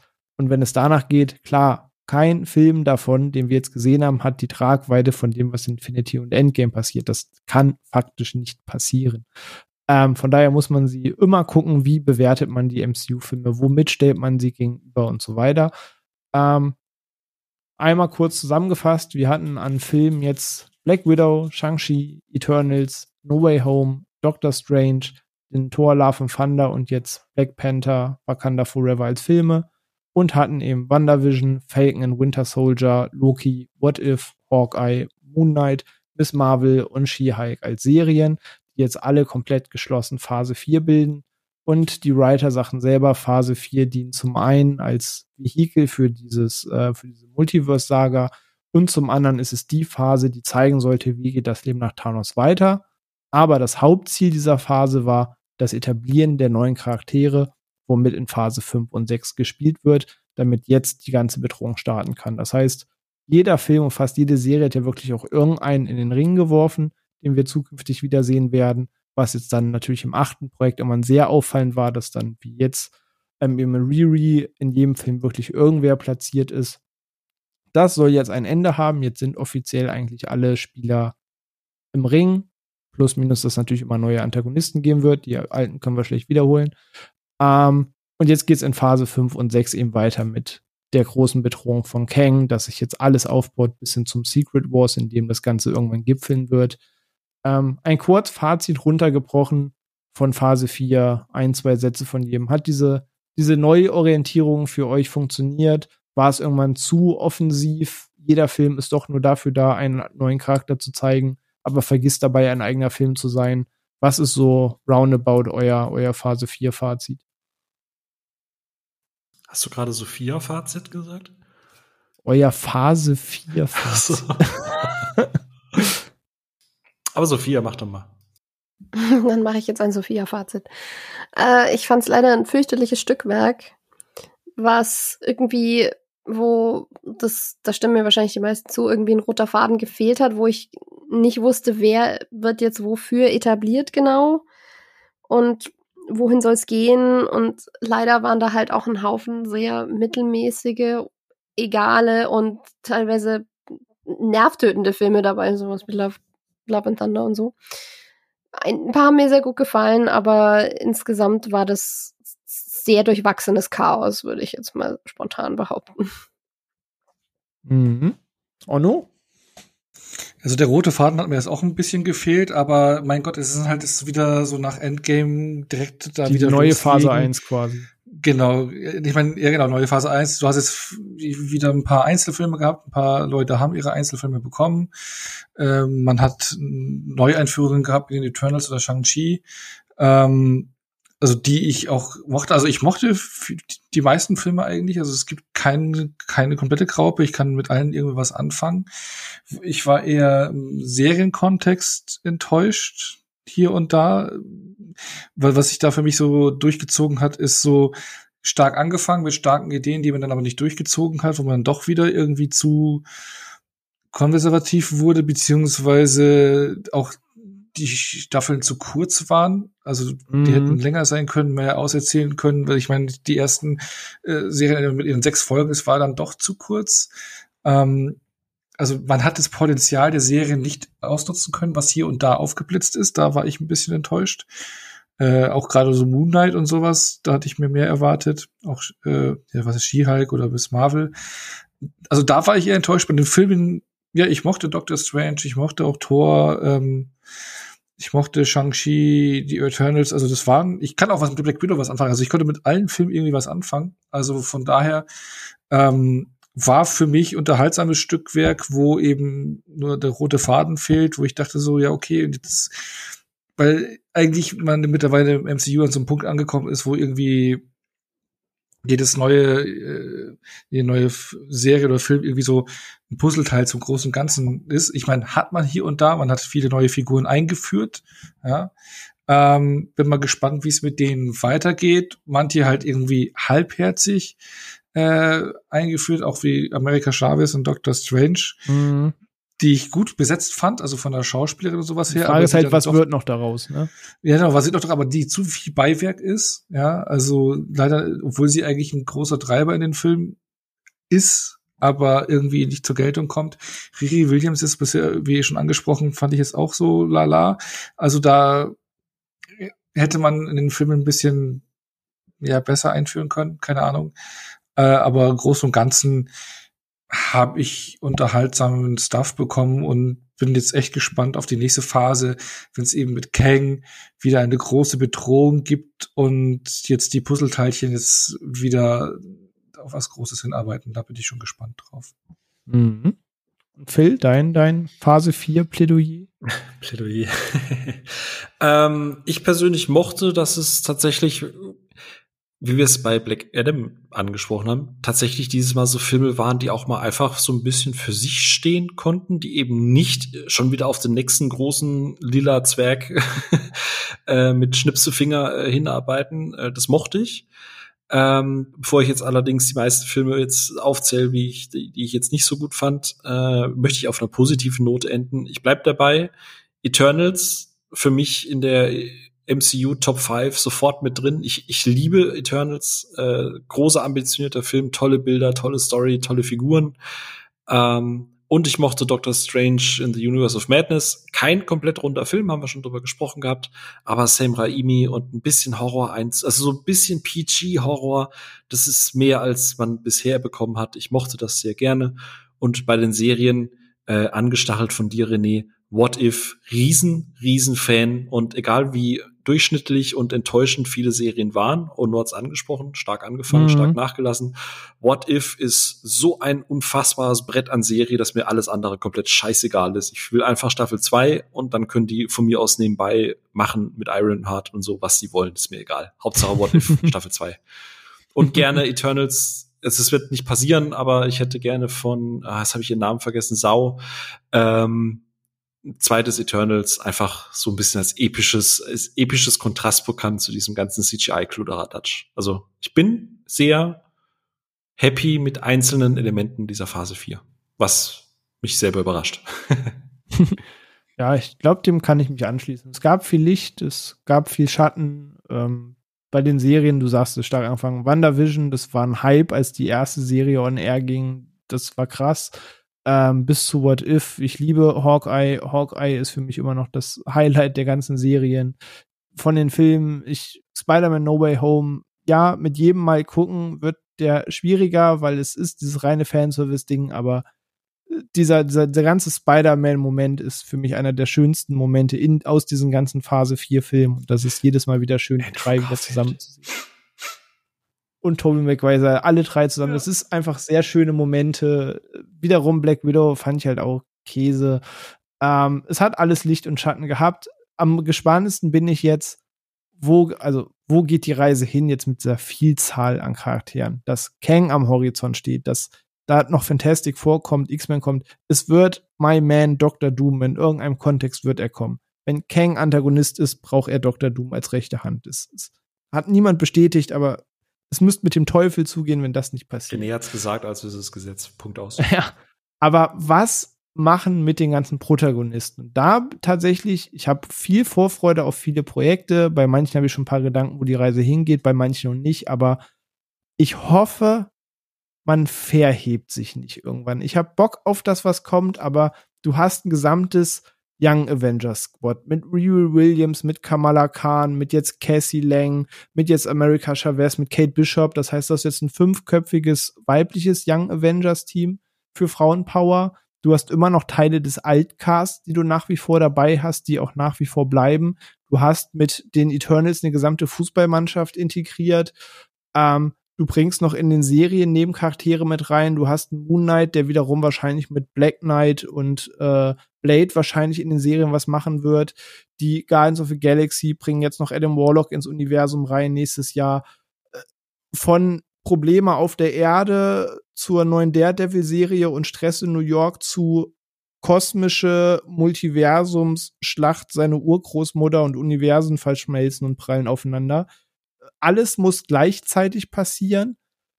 Ich bin mal gespannt, wie es wird, ob das am Ende alles überhastet wird, ob diese kommenden zwei Phasen schaffen, da Synergien zu bilden, wie wir es gesehen haben bei äh, Florence Pugh und Haley Steinfeld, dass man sagt, ey, Kate Bishop und Jelena sind einfach super cooles Couple auf, auf der Leinwand. Ob von diesen ganzen einzelnen Charakteren, die wir bekommen haben, da sich auch so eine Power Couples bilden, die man richtig gern zusammen sehen wird. Ob keine Ahnung, Wong einen richtig coolen Kampf mit Shang-Chi hat. Ich habe keine Ahnung. Sie haben jetzt wirklich drei Fußballmannschaften an Charaktere. Sie haben einen großen Antagonisten, der in den nächsten fünf Jahren am Horizont steht. Der Weg dahin, ich bin gespannt. Ich freue mich, aber es macht sich auch ein gewisses Skepsis breit, ob man alle Händeln und handhaben kann. Das große ich, ich Comeback der Russo-Brüder. Sie haben ja schon verlautet, das ist kein Avengers-Film mehr von ihnen. Aber da bin ich mal gespannt. Einerseits freue ich mich, das kann aber auch immer eine Graupe bei rauskommen, dass man sagt, man hat sich einmal zu sehr verhoben. Der Plot war so episch, dass der hinten runterfällt. Weiß ich nicht. Ich kriege auf jeden Fall eine Daredevil-Serie und der Rest soll mir scheißegal sein. Ähm, aber ja, ich, ich freue mich auf das, was kommt, aber natürlich schwingt auch trotz jeder MCU-Liebe ein ganz klein wenig Skepsis mit. Ob Kevin das schafft, alles komplett zu handeln. Ist es für dich so wie Jenga spielen, so dass jetzt quasi langsam alle die Basissteine, die mittleren Steine raus sind und du jetzt halt quasi anfängst, die Außensteine immer so ein bisschen hin und her zu stapeln? Ey, so ein bisschen, das kann halt wirklich der größte Scheiß werden, den wir so je auf der Leinwand hatten, dass du wirklich irgendwann, ich, wie gesagt, vollstes Verständnis für jeden, der das MCU nicht mehr sehen kann, aber lasst diesen ganzen Plan gelingen und sie handeln die Charaktere gut. Und nach Kang sagt man wirklich alles klar, wir haben was geschaffen und jetzt ist Ende. Dann hast du eine Ära von 2008 bis 2026 mit 40 Filmen bis dahin, rund wahrscheinlich 20 Serien, Du hast ein 60-teiliges Werk über 20 Jahre. Was, wenn dir das jemand irgendwie 1995 gesagt hätte, dass das so auf die Leinwand kommt, dir jeder einen Vogel gezeigt hätte, wo alles abseits von Filmtrilogien nicht denkbar gewesen ist. Ähm, ich glaube, rückblickend, keine Ahnung, wenn wir 80 sind, wird dieses Werk einen, einen Wert in der ganzen Filmkultur gehabt haben. Und wenn du von mir sagst, das war vor 40 Jahren die größte Scheiße, die das Kino zerstört hat, aber es wird irgendeinen Wert davontragen. Ja. Und noch sind wir so mittendrin, von Vorfreude bis übersättigt, ist alles vertreten. Und ich bin halt gespannt, wo, wo die Reise hingeht. Ich hätte zum Schluss noch eine Frage. Ja. Bist, weißt du, aus welchem Material Namors Klamotten sind? Vibranium, nee. sagt er sogar im Film. Nee, Wasserstoff. Tschüss. ja, in dem Sinne, vielen Dank. Wer bis hierhin tapfer durchgehalten hat, dann äh, Cho mit H2O. Wie, wie, sagt, wie, sagt man dann? Äh, keine Ahnung. Ich, ich, ich, äh, es ist spät. Vor anderthalb Jahren sprachen wir über Hohlerde. Nächste Woche sehen wir uns in Mittelerde. San Francisco. H2Go. Schüsseldorf. See you later, Alligator. Erst die rechte, dann die linke. Beide machen Winke. Ferrero, tschüss.